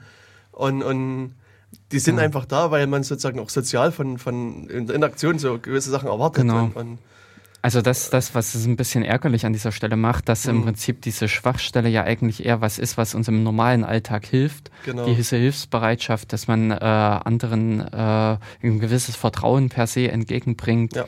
Und ähnliche Dinge. Das ist das, was, wo man hier wahrscheinlich zu kämpfen hat, das mhm. dann rauszunehmen, äh, mhm. dass man an der Stelle das Misstrauen in dem genau. Sinne einbringt gegen, äh, also in gewissen mhm. Ebenen und deswegen, ja. also gerade, also ein häufiger Angriffsvektor sind einfach auch Telefone. Also man kann ja mhm. mit, mit, der, mit, dem Telefon auch wie bei IP-Paketen beliebige Telefonnummern mit übertragen mhm. angezeigt werden. Ja. Und dann wird, wird, halt eine interne Nummer angezeigt, vielleicht auch die Nummer der IT-Abteilung. Mhm. Aber anrufen tut irgendjemand aus, aus äh, weiß ich, Honolulu mhm. und, und gibt halt hier eine Anweisung durch. Und da, mhm. also ich sage halt immer den Leuten dann, sagt, bedankt euch für den Anruf, legt auf und sagt, oder sagt, ihr ruft zurück, legt auf und ruft zurück. Hm, und ruft wenn, in der ja. Abteilung an. Und dann ist schon mal, also schon mit, diesem, mit, mit dieser kleinen Maßnahme, ohne dass hm. man einen großen Aufriss macht, ja. ähm, hm, kann man genau. sich zumindest mehr absichern und, und, und, und man ist halbwegs klarer, dass man da hm. wirklich von der IT-Abteilung angerufen wurde und dass dann irgendwie ein Typ von sonst wo anruft hm. und irgendwas wissen will. Hm. Ja. Und ein gesundes Misstrauen hilft da äh, immer durchaus. Ja, ja, das ist richtig. Äh, beziehungsweise äh, fiel mir da jetzt ein anderer Angriff ein, ähm, Telefonzentrale, mhm. ähm, über die man halt remote äh, Einstellungen an den Telefonen vornehmen konnte. Also man ruft halt den Telefonapparat ja. an, äh, Raute und so weiter, noch ein paar mhm. äh, Codes hinterher und macht halt eine Rufumleitung rein. Genau. So, äh, über diese Art und Weise kann man natürlich auch immer aus dem Haus anrufen. genau. Und entsprechend äh, mhm. die Rufumleitung platzieren. Ja. Hm. ich meine, so die, der eine oder andere wird es vielleicht schon gehört haben von dem Phone-Freaking, was ja auch schon ein sehr altes hm. äh, Problem ist. Also hier äh, angefangen mit diesen äh, Captain Crunch-Packung, also das ist so eine, das sind, also modern würde man sagen, Frühstückscerealien. und die hatten damals irgendwie so eine, so eine Pfeife mit drin. Also, und, und die Pfeife äh, blies halt genau auf 2600 Hertz und wenn man das mit ins Telefon reinblies, hat es halt so ein, ein, ein Reset-Signal beim bei der Telefonanlage verursacht und man konnte halt beliebige Telefongespräche machen, die kostenlos waren. Und deswegen waren diese, mhm. diese, diese Pfeifen sehr lange, oder beziehungsweise die Frühstückspackung sehr gern gekauft. und, und später, also ich meine, das setzt sich halt auch, auch fort. Also wir haben halt auch Leute durchaus unter der Hand berichtet, dass große international bekannte Konzerne wirklich sechsstellige Summen verloren haben, mhm. weil eben Leute sich da in die Telefonanlage einge also eingehackt haben, muss man sagen, und dann also Ferngespräche quer durch die Welt geführt haben. Hm. Und das halt zum Teil aber auch verkauft haben. Also sind hm. einigen Leuten hinterhergekommen, die haben das dann halt einfach sozusagen der von Firma XY die Telefonanlage benutzt und haben dann halt äh, so einen Telefonladen aufgemacht und haben hm. dann halt Ferngespräche verkauft. Und, hm. und das das, äh, also kenne ich ja auch ein Jenerer Beispiel, hm. äh, wo das so war. Hm. Ähm, beziehungsweise auch da ähm, fällt mir ein, ich glaube, das war so in den USA, dieser musste man halt immer die Münzen einwerfen. Mhm. Und da wurde, glaube ich, auch nur dieses Klappergeräusch dieser München, äh, Münzen registriert. Äh, also ich weiß nicht, ob es jetzt nur eine Urban Legend ist. Mhm. Äh, weil es eigentlich eher danach klingt oder ob es äh, echt ist. Und wenn man im Prinzip dieses Klappergeräusch halt einfach nur durch ein Klackern auf äh, nachgeahmt hat, mhm dann äh, konnte man in dem Sinne auch telefonieren. Also es wurde irgendwie das Geräusch analysiert und nicht wirklich der Münzeinwurf oder sowas ähnliches. Klingt, aber, aber das also klingt mir schon relativ... Äh, nach Urban Legend. Ja, ja, klingt mir weit hergeholt. Aber ich meine, ja, auch nicht. Äh, ja, Probleme gibt es, ja, ja, die genau. sind so kurios. Hm. Ja, genau. Ähm, lass uns nochmal zurückspringen. Also zum Thema. ähm, genau, die äh, äh, Angriffe in lokalen Anwendungen sind in dem Sinne wirklich halt äh, Code einschleusen ja. und dass man sowas hat, beziehungsweise dann auch, wenn es äh, Anwendungen sind, die in einer gewissen Weise irgendwas weiterverarbeiten.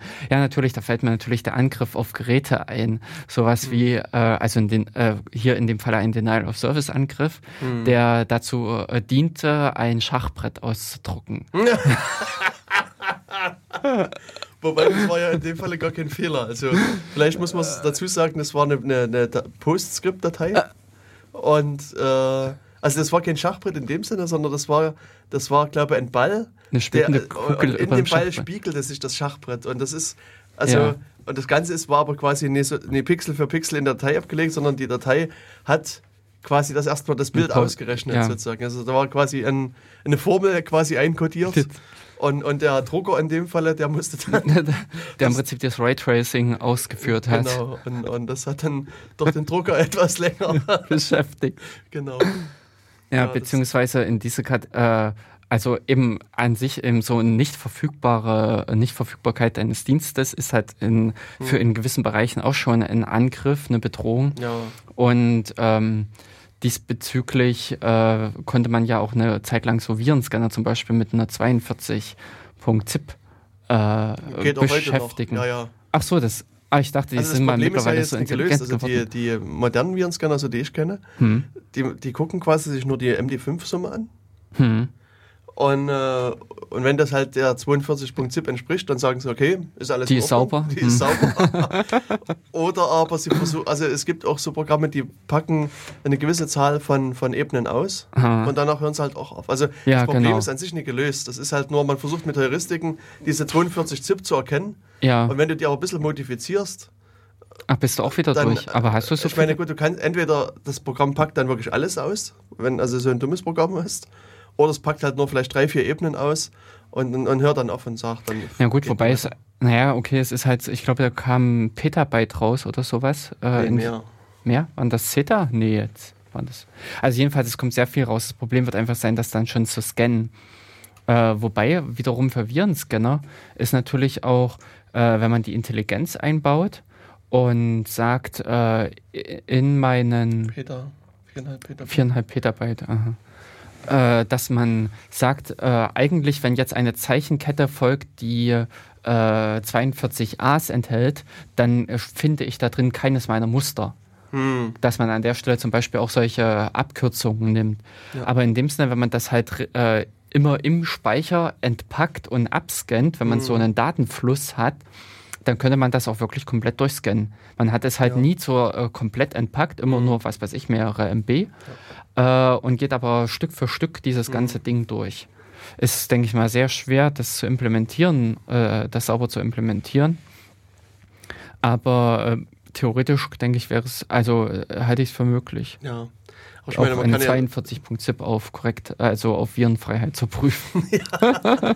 Also vielleicht, äh, ich weiß gar nicht, ob wir das mal, mal erklärt haben, aber das, äh, also die 42.zip, die Datei, mhm. ist einfach eine Datei, die 42 Kilobyte groß ist an sich, wenn man sie äh, bekommt. Und die, die ist aber halt mehrfach gepackt. Mhm, also über verschiedene, also rekursiv gepackt über genau. fünf Ebenen, glaube ich. So. Fünf oder sechs Ebenen, sowas. Ja. Und man muss halt dann äh, jede nee, Ebene. Sieben, ich. Ach, sieben sogar, mhm. okay. Jede Ebene auspacken und das, das, die Datei wird halt jedes Mal größer und größer. Und wenn man alles auspackt, alle Ebenen äh, und bis runter auf alle Dateien, kommt man eben auf 4,5 Petabyte, was äh, 4500 Terabyte sind. Also mhm. ein Terabyte sind so ein bis zwei Terabyte, würde ich sagen, sind so aktuelle Festplattengrößen. Ja. So, also ich meine, man kann natürlich mehr und weniger bekommen, mhm. aber sag mal, wenn man jetzt in den Laden geht und, und eine durchschnittliche Festplatte bekommt, ja, dann kauft, hat man so ein bis zwei. Hat man ungefähr eine Terabyte Platte, also brauchen wir so 4000 so, solche Platten und dann kann man das dann auch mal abspeichern. mal abspeichern Wobei es uninteressant ist, weil wirklich ja. in dem Entpackten ist dann in den Datei stehen, glaube ich, nur noch A's drin. Nee, 0, äh, also Hexadezimal AA. Okay. Äh, hier unten die letzte ja, Zeile. AA. Hm. Und ähm, ja, aber wenn man, äh, wenn man im Prinzip naiv daran geht und mhm. sagt, äh, die Dat wenn sich, äh, man analysiert den Inhalt der ZIP-Datei und dann findet man wiederum eine ZIP-Datei, die mhm. man halt auspacken muss, um sie analysieren zu können. Ja. Ach, ups, da steckt schon wieder eine ZIP-Datei mhm, drin. Genau. Dann läuft man genau in diese äh, Verschachtelung hinein, die einem dann in der letzten Ebene so einen großen Daten, also eine große Datenmenge beschert. Genau. Ich meine, also auch so an lokalen Angriffen was äh, durchaus auch gerne gemacht wird, sind so PDF-Dateien, die, die gerne wieder angegriffen werden. Oder halt jetzt mhm. die Java-Dateien. ja, Java. oder sowas. ähm, also ich hatte jetzt, also als dieser, diese letzten Java-Probleme auftauchten, hat irgendjemand geschrieben, dass, also der hatte so, ich glaube, so formuliert, dass man schätzen sollte, wie viele, wie viele Tage im Jahr 2012 es sicher war, Java zu benutzen. Wie viele Tage? Hm, also wie viele Tage gab es keinen Exploit ohne oder keine Schwachstelle ohne, ohne irgendwelche Fixes. Also jetzt mal so ganz böse gesprochen, keinen. Genau. Null. Ja. Die Antwort war null. Ja, weil ich. äh, weil ich mich nämlich auch ziemlich gut an sowas erinnern kann, dass Sicherheitsbugs, äh, Sicherheitsmeldungen rauskamen, die auch dann gnadenlos ja, ignoriert wurden. Genau, genau. Und an der Stelle äh, war halt die Möglichkeit zum Angriff, zum Einbruch da. Ja, ja. Und ja, äh, die Firma mit O genau. hat sich da halt Zeit gelassen oder genau. Mhm. gesagt, das ist keins. Ja, genau.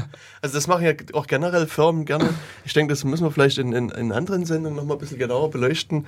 Auch so das, das Thema, wie, was macht wie damit man, umgegangen wird. Wie, wie, geht man damit um? Das ist aber auch interessant, weil ich das persönlich mit, jetzt auch schon selbst erlebt mhm. habe, äh, dass ich in äh, die Problematik hineingelaufen bin, eine Sicherheitslücke gefunden zu haben mhm. in fremder Software mhm. oder dass in meiner Software äh, Sicherheitslücken gefunden ja. wurden. Und wie damit umgehen? Denn du hast einfach dieses Problem, du kannst oftmals nicht sofort reagieren. Du, oder du mhm. kannst oftmals auch äh, nur sofort irgendein Pflaster drüber kleben, so also eben dieses MD5-Ding, äh, ja. äh, dass du äh, guckst, äh, wenn hier ein Angriff kommt, mhm. sprich im Prinzip ist da ein Semikolon in meinem Passwort drin, dann schmeißt das weg. Ja. Das Ding ist zwar nicht behoben, das ist zwar nicht sauber gelöst, das Problem, aber es ist erstmal so ein Schnellfix. So ja, genau, so ein Workaround ist gefunden. Mhm ähm, weil man eigentlich eine saubere Lösung des Problems äh, unter Umständen Tage äh, in Anspruch nimmt. Ja, genau. Und äh, da kenne ich es auch und da finde ich eigentlich auch schon diese Vorgehensweise mit dem Verschweigen gar nicht so schlecht. Ja, also ich meine, üblicherweise hast du ja dieses äh, Responsible Disclosure, was mm, viele genau. machen, dass eben der, derjenige, der es gefunden hat, erstmal zu dir kommt und sagt, hier, ja. ich habe da was gefunden, du hast jetzt meinetwegen 10 Tage oder 30 oder wie auch viel auch immer Zeit, mm. das zu fixen. Und wenn du es bis dahin nicht gefixt hast, dann melde ich das halt. Hm. Und dann, das gibt dir halt auch die Möglichkeit zu reagieren und, und ja, Na, das ordentlich, nicht nur ein Workaround einzubauen, sondern halt gleich ordentlich zu, zu ja, das, ähm, beziehungsweise ich kann dann im Prinzip auch, äh, was halt, was ich an der Stelle halt immer mit als wichtig empfinde, die Kommunikation zu demjenigen auch aufrechterhalten. Genau. Also ich, äh, dass man so einen gewissen Kreis von Eingeweihten hat. Äh, mhm. Da gibt es auch gewisse Security Groups äh, untereinander ja, ja. Äh, von den Distributionen und verschiedenen Softwareherstellern, mhm. wo äh, Sicherheitslücken schon offen kommuniziert ja. werden aber halt nicht an die äh, große Öffentlichkeit äh, damit gegangen wird, so dass mhm. in die im Rahmen derer kann man äh, weiß man im Prinzip schon Probleme im Vorab also oder wird man im Prinzip darüber informiert, kann entweder selbst äh, Maßnahmen ergreifen, wenn man mhm. irgendwie betroffen ist, oder ähm, sieht dann im Prinzip, wie sich dem Ganzen angenommen wird. Mhm. Wie hast du in, in deinem Fall reagiert? Kannst du Na, wir haben, sagen? Äh, äh, also ich habe mhm. jetzt äh, bei mir äh, das auch erstmal äh, im kleinen Kreis gehandhabt, Pflaster drüber geklebt mhm. und äh, dann muss das halt nochmal sauber gelöst werden äh, mhm. wenn das Ganze, äh, wenn sich eigentlich die Strukturmöglichkeiten, die, äh, die Strukturen so geändert haben, dass sich die Möglichkeiten bietet. Okay. Mhm. Aber in dem Sinne äh, wurde jetzt erstmal einfach nur äh, das Ganze so zugeschmiert, äh, mhm. dass man halt nicht mehr an das Loch rankommt. Okay. Mhm. Also eben auch so eher dieser Verschwiegenheitsansatz. Äh, wenn das dann alles komplett durch ist, wenn das auch sauber gefixt ist, dann habe ich äh, auch kein Problem damit, darüber zu sprechen. Mhm. Aber bis dahin äh, wollte ich das halt äh, erstmal nur so, ja, das also ja, im Prinzip so mit diesen äh, abgestuften Veröffentlichungsintervall. Mhm, ne? Ja, ich hatte ja auch in, in dem letzten Blogbeitrag da ähm, was diese Grafik mit. Äh, ja, das fand ich auch sehr schön. reingeschrieben die, also Veracode, äh, die haben halt hier so eine, äh, so eine Infografik erstellt, die man hier mit benutzen kann. Also da ging es um so Bug-Bounties, also mhm. so diverse Firmen bieten quasi Geld an für Bugs, für sicherheitskritische Bugs, die, äh, die gefunden werden. Und die haben dann halt so verschiedene äh, Aspekte von diesem Programm halt mal mit äh, beleuchtet. Also hier, ähm, es ging halt um Mozilla, äh, Google, Facebook, Etsy, PayPal und das war's. Äh, die haben sie halt mal mit beleuchtet, haben irgendwie die, die Zahlen, also was, was man so an Bug, also an Geld für einen gefundenen Bug bekommt, mit äh, äh, hingeschrieben und verschiedene andere Aspekte. Also es, es, war also für mich schon relativ interessant, das Ganze mal, mal mit hm. Äh, durchzulesen, äh, diese Aufstellung zu äh, sehen. Ja, genau. Und natürlich, äh, scroll mal weiter runter, ich glaube, da waren unten dann nämlich noch ein paar interessante, hier kommen nämlich noch so mal wiederum so ein paar interessante äh, typische Angriffsszenarien. Ich fand ja. hier wiederum die äh, denn das, was eigentlich auch teilweise unterschätzt wird, äh, steht hier auf Platz 1, Information Leakage. Hm. Äh, sprich im Prinzip die Preisgabe von äh, Informationen, für die ich eigentlich kein Recht habe, sie zu hm. sehen, sie zu bekommen und dass ich doch da, äh, da äh, daran komme. Ja. Und ähm, ich finde, da, also es unterscheidet sich dann schon auch wieder mit, ob ich sie direkt oder indirekt bekomme. Interessant mhm. sind nämlich zum Beispiel solche Sachen, wo man indirekt Sachen abfassen kann. Genau. Sowas wie zum Beispiel, ähm, na äh, gut, im klassischen Fall ist es halt bei einer Login-Maske, wo ich mhm. Benutzername, Passwort eingeben muss und mhm. schon nach dem Benutzernamen äh, die Fehlermeldung bekomme, Benutzername falsch. Genau. So, also weiß ich schon mal, wenn ich das hingekriegt habe, äh, habe ich einen korrekten Benutzernamen ja, erlangt. Ja und äh, danach brauche ich mich nur noch um das Passwort zu kümmern. Mhm. Oder zum Beispiel äh, so im Web dann die interessanten Funktionen, hm, ich möchte ein Passwort neu zugesendet bekommen. Äh, das heißt, ja. ich äh, probiere da einfach erstmal durch äh, von meinen Bekannten, wer ist denn eigentlich auch auf der Seite, mhm. hämmere deren E-Mail-Adressen rein. Ach ja, okay, wenn das System mir sagt, ich habe Ihnen erfolgreich eine äh, neue E-Mail-Adresse zugestellt, ein neues Passwort mhm. zugeschickt, äh, und bei anderen es ist, äh, sagt, äh, Passwort ist äh, E-Mail-Adresse unbekannt, dann weiß ich ganz genau, okay, also war die Adresse bekannt. Ja. Genau. Also das ist im Prinzip, ich erlange dann zwar nicht die, äh, die, den Inhalt der Datenbank, also ich kann nicht mhm. direkt abfragen, mhm. was steht drin, äh, sondern ich kann nur indirekt prüfen, ob gewisse Einträge vorhanden sind. Und auf diese Art und Weise halt äh, an Informationen gelangen. Ja. Also es ist natürlich wiederum mit einer Frage, äh, wie sensibel sind gewisse Informationen, wie schützenswert sind sie. Aber teilweise ist es halt auch, dass äh, sehr schützenswerte Informationen, also um die, äh, wo man sich wirklich Gedanken drum machen muss, dass die äh, auf diese Art und Weise ausgespäht werden können. Mhm. Und ähm, das sind eigentlich dann auch nicht mal unbedingt äh, zwecks Ausspähen und ähnlichen. So, ich gehe mal auf ein Facebook-Profil und lese da mal rum, was ja. da steht, was derjenige selber preisgegeben hat, weil das hat er ja öffentlich gepostet. Sondern äh, das ist das, was der äh, Dienstanbieter äh, unfreiwillig veröffentlicht. Das, genau. was ihm aus Versehen entfleucht. Hm. Also auch eine, eine Sache, die jetzt eher wieder in diesen Bereich Social Engineering fällt. Mhm. Was mir jetzt gerade bei deiner Rede einfiel, war so ein, so ein US-Journalist, der heißt Matt Honan. Und äh, bei der ist halt auch so über so in, quasi ungewolltes Information Leakage äh, geowned worden. Wobei, also ich glaube, das hat bei ihm angefangen bei, äh, bei Amazon. Also, dass die also ich, wie gesagt, ich muss hm. diesen, diesen Fall dann nochmal verlinken, also damit ich jetzt vielleicht keinen äh, kompletten Blödsinn erzähle. Aber die haben halt auch sozusagen ein paar kleine, also die Angreifer, ein paar kleine Informationsschnipsel erstmal zusammengesammelt mhm. und haben es eben dann geschafft, das Passwort, ich glaube, über seinen äh, Twitter-Account zu erlangen mhm. und aber auch das Passwort von seinem iCloud und, und so weiter Dienst. Uh. Und die haben halt zum einen seinen sein Twitter-Account gekapert. Mhm und haben aber dann halt auch sein iPhone aus der Ferne remote gelöscht, ah, seine Backups gelöscht, sein, sein ah. Powerbook remote äh, formatiert ah, und, und diese schönen Funktionen. Also es war letztlich war sein, sein komplettes digitales Leben damit erstmal ausgelöscht. Also seine, seine Backups, die er in iCloud hatte, die waren weg. Ja, das und, ist eigentlich, nee, eigentlich ist das ja wirklich, da kannst du ja wirklich komplett alles ja, ja, ja, wegräumen. Na, na. Und genau. ja, da fängst du von vorne an. Na. Und es gibt auch so, also auch diverse Berichte von Google-Mail-Nutzern, die halt auch da den, also das Passwort abhanden gekommen ist. Und das erste, was die Angreifer halt machen, ist offensichtlich alle Mails, alles, was in den Google-Konto drin ist, zu löschen. Mhm. Restlos. Und danach. Ja, doch, na klar, Speicherplatz schaffen. Die müssen ja selber nee, ihr. Nee, nee, die wollen auch Spuren vor, vor, vorwischen. Also, was dann oftmals Echt? gemacht wird, sind so, also so, so Attacken, dass sie eben dann gucken, wer sind deine Bekannten, deine hm. Freunde. Und schreiben die dann an und sagen, oh, pff, ich sitze jetzt gerade hier in, keine Ahnung, Singapur ja. fest und mir ist alles geklaut worden und ich muss jetzt bei der Konsulat irgendwie mir einen Ausweis beantragen, ich brauche 300 Dollar, ja. überweis mir mal schnell per Western Union die 300 Dollar, wenn ich, ich komme dann zurück und nächste Woche ja, ist das genau. Geld wieder. Ah. So, und, und, ich meine, du kannst halt auch durch die Informationen, die in diesen Profilen drin sind, relativ genau abschätzen, wer vergleichsweise enge Freunde sind. Ah, Oder auch ja. gerade die Oma und so weiter, und die sprichst du halt an hm. und die überweist halt das Geld. Hm. Und, und dann irgendwie zwei Wochen später kommt dann die Oma oder dein Freund zu dir und sagt, hier, Kohle rüber. Ja, gib mal her. Gib mal her. Ja, und, ja. Und du, was für Und dann geht es erstmal los, dass, dass, dass man. Dass du erklären musst, dass du gar nicht in Singapur ja, warst. Genau, ja, genau. ja. Wobei eben genau über diese Geschichte, äh, eine Freundin ist jetzt in die USA geflogen mhm. und darüber haben wir nämlich auch gel äh, gelästert, mhm. weil sie. Ähm, warte mal, sie kann, glaube ich, ach nee, äh, äh ihre Standard-E-Mails oder äh, jedenfalls der normale Kommunikationsweg mhm. funktioniert nicht. Äh, und da meinte ich dann halt auch so, naja, wenn ich dann halt irgendwelche Nachrichten von dir bekomme, dass äh, das Geld irgendwo überwiesen werden soll. genau. Ja.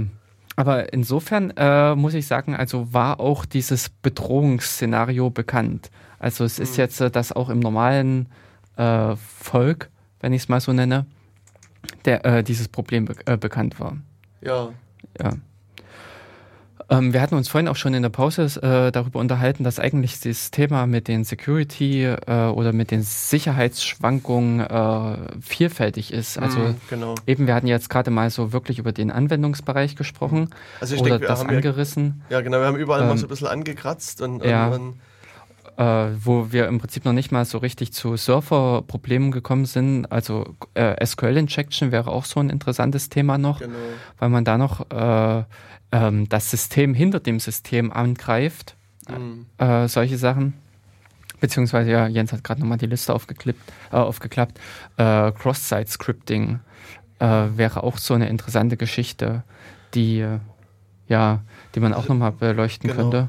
Und ich denke, also wir haben jetzt ungefähr noch rund zehn Minuten Zeit, dass, ja. äh, also dass die Zeit zu kurz ist. Wir haben uns halt schon in der Pause so ein bisschen abgesprochen. Verständigt. Hm. Genau, wir werden also nochmal das, das, äh, diese Sicherheitsschwankungen mehr mehreren. speziell eingehen. Also jetzt haben wir vergleichsweise generisch über verschiedene hm. Punkte mal gesprochen und, und werden dann ein, einfache Themen, also einige Themen nochmal wirklich tiefergehend besprechen und also könnt ihr euch so auf die nächsten Datenkanäle freuen. Ja. Da wird also wir hatten schon ein bisschen mehr Technik dann dazu geben und mehr Erklärung und vielleicht auch äh, der Aspekt, was kann man eigentlich dagegen tun? Also darüber haben wir jetzt noch vergleichsweise ja, wenig gesprochen, mm. außer seinen Rechner irgendwie im Ozean zu versenken. ja, genau. Achso, aber vorher einmauern, bitte. Gibt es vielleicht noch ein paar Maßnahmen, die man äh, vorher treffen kann? Und, ähm, und das, äh, denke ich, werden wir in den nächsten Folgen dann nochmal in, in Ruhe besprechen.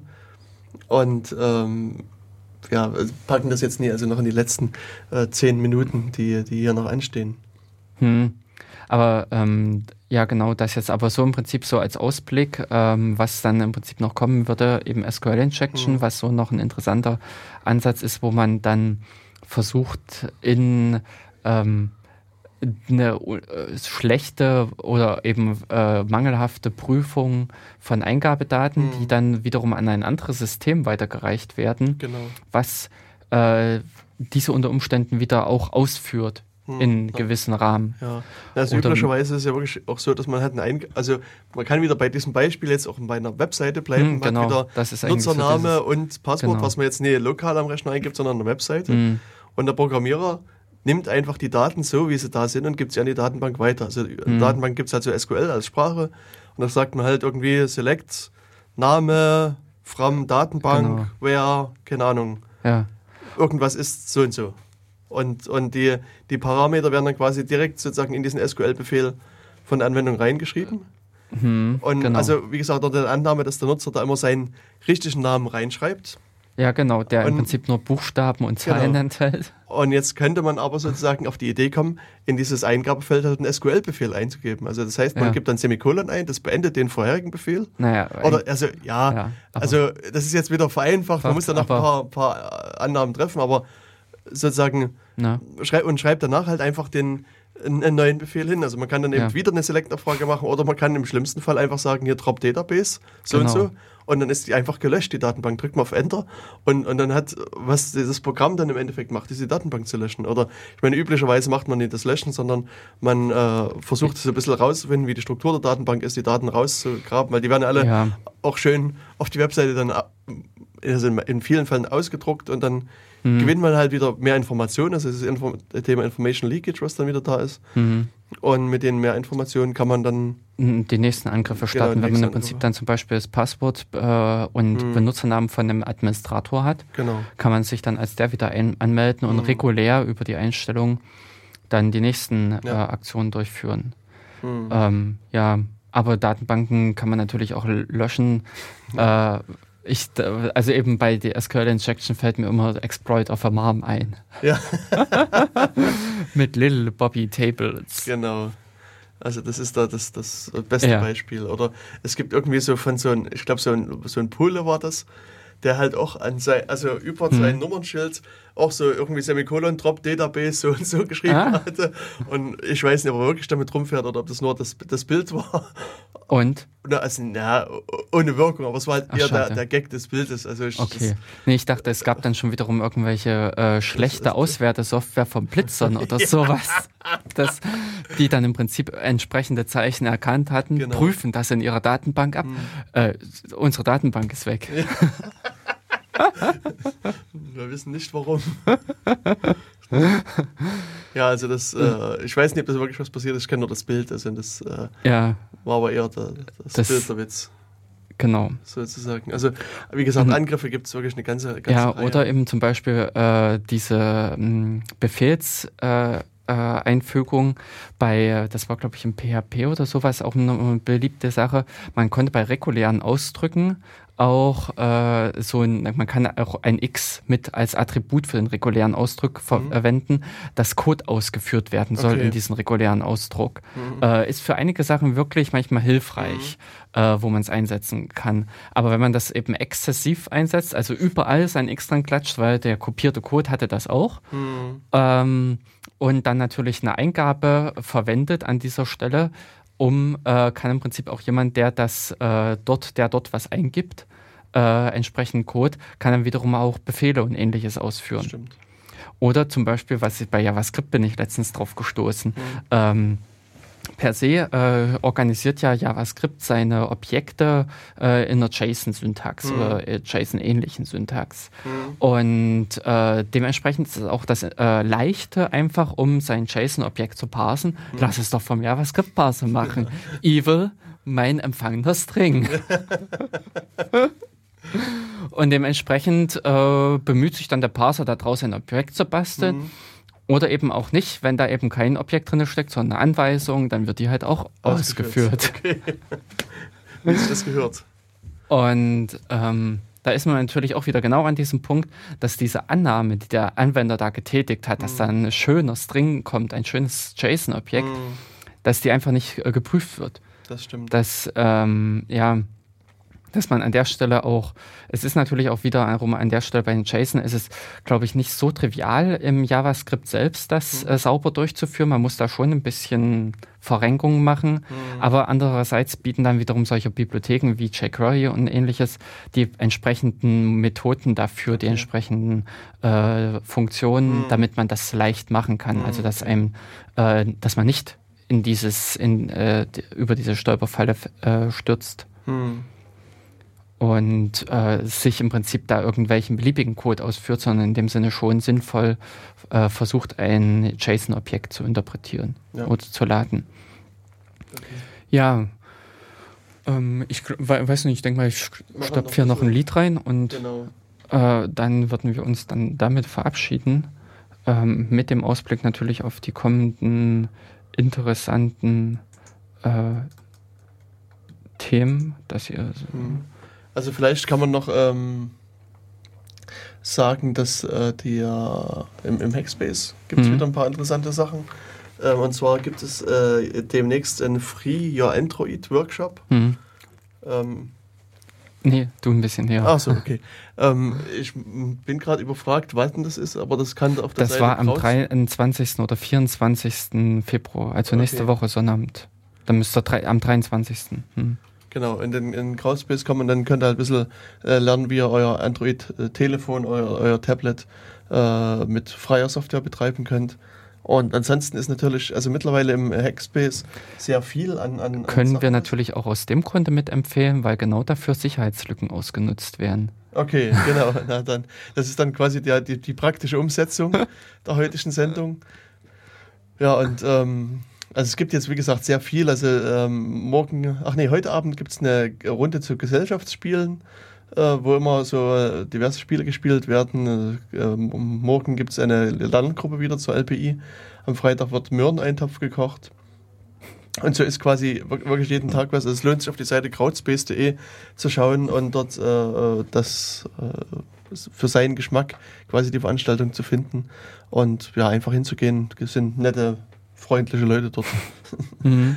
Und ansonsten im äh, März, ich weiß jetzt noch nicht, wann die nächste Sendung sein wird, aber ich verweise schon mal auf den März und die Chemnitzer mhm. Linux-Tage, ähm, wo ja viele interessante Vorträge rund um Linux stattfinden. Also es lohnt sich auch dort dann dahin zu gehen. Ja, so, und damit haben wir eigentlich jetzt, denke ich mal, schon einen recht interessanten Ansatz, ein, mhm. Einstieg in dieses ganze äh, Sicherheitsthema gegeben. Wir werden dann vielleicht beim nächsten Mal wirklich gleich nochmal in die lokalen Anwendungen gehen und äh, uns Stack Overflows mhm. konkreter angucken. Sprich, das könnte dann auch schon ein bisschen äh, codelastig, assemblerlastig werden und äh, dass dann unter Umständen jeder dann das nächste Mal gleich den Laptop aufgeklappt hat und folgende Befehle ja, genau. bis dahin würden wir uns jetzt erstmal verabschieden. Genau. Und wir wünschen euch noch eine schöne Zeit bis dahin und, und wir hören uns wieder. Sendung. Ja, genau. bis bald. Tschüss. Tschüss.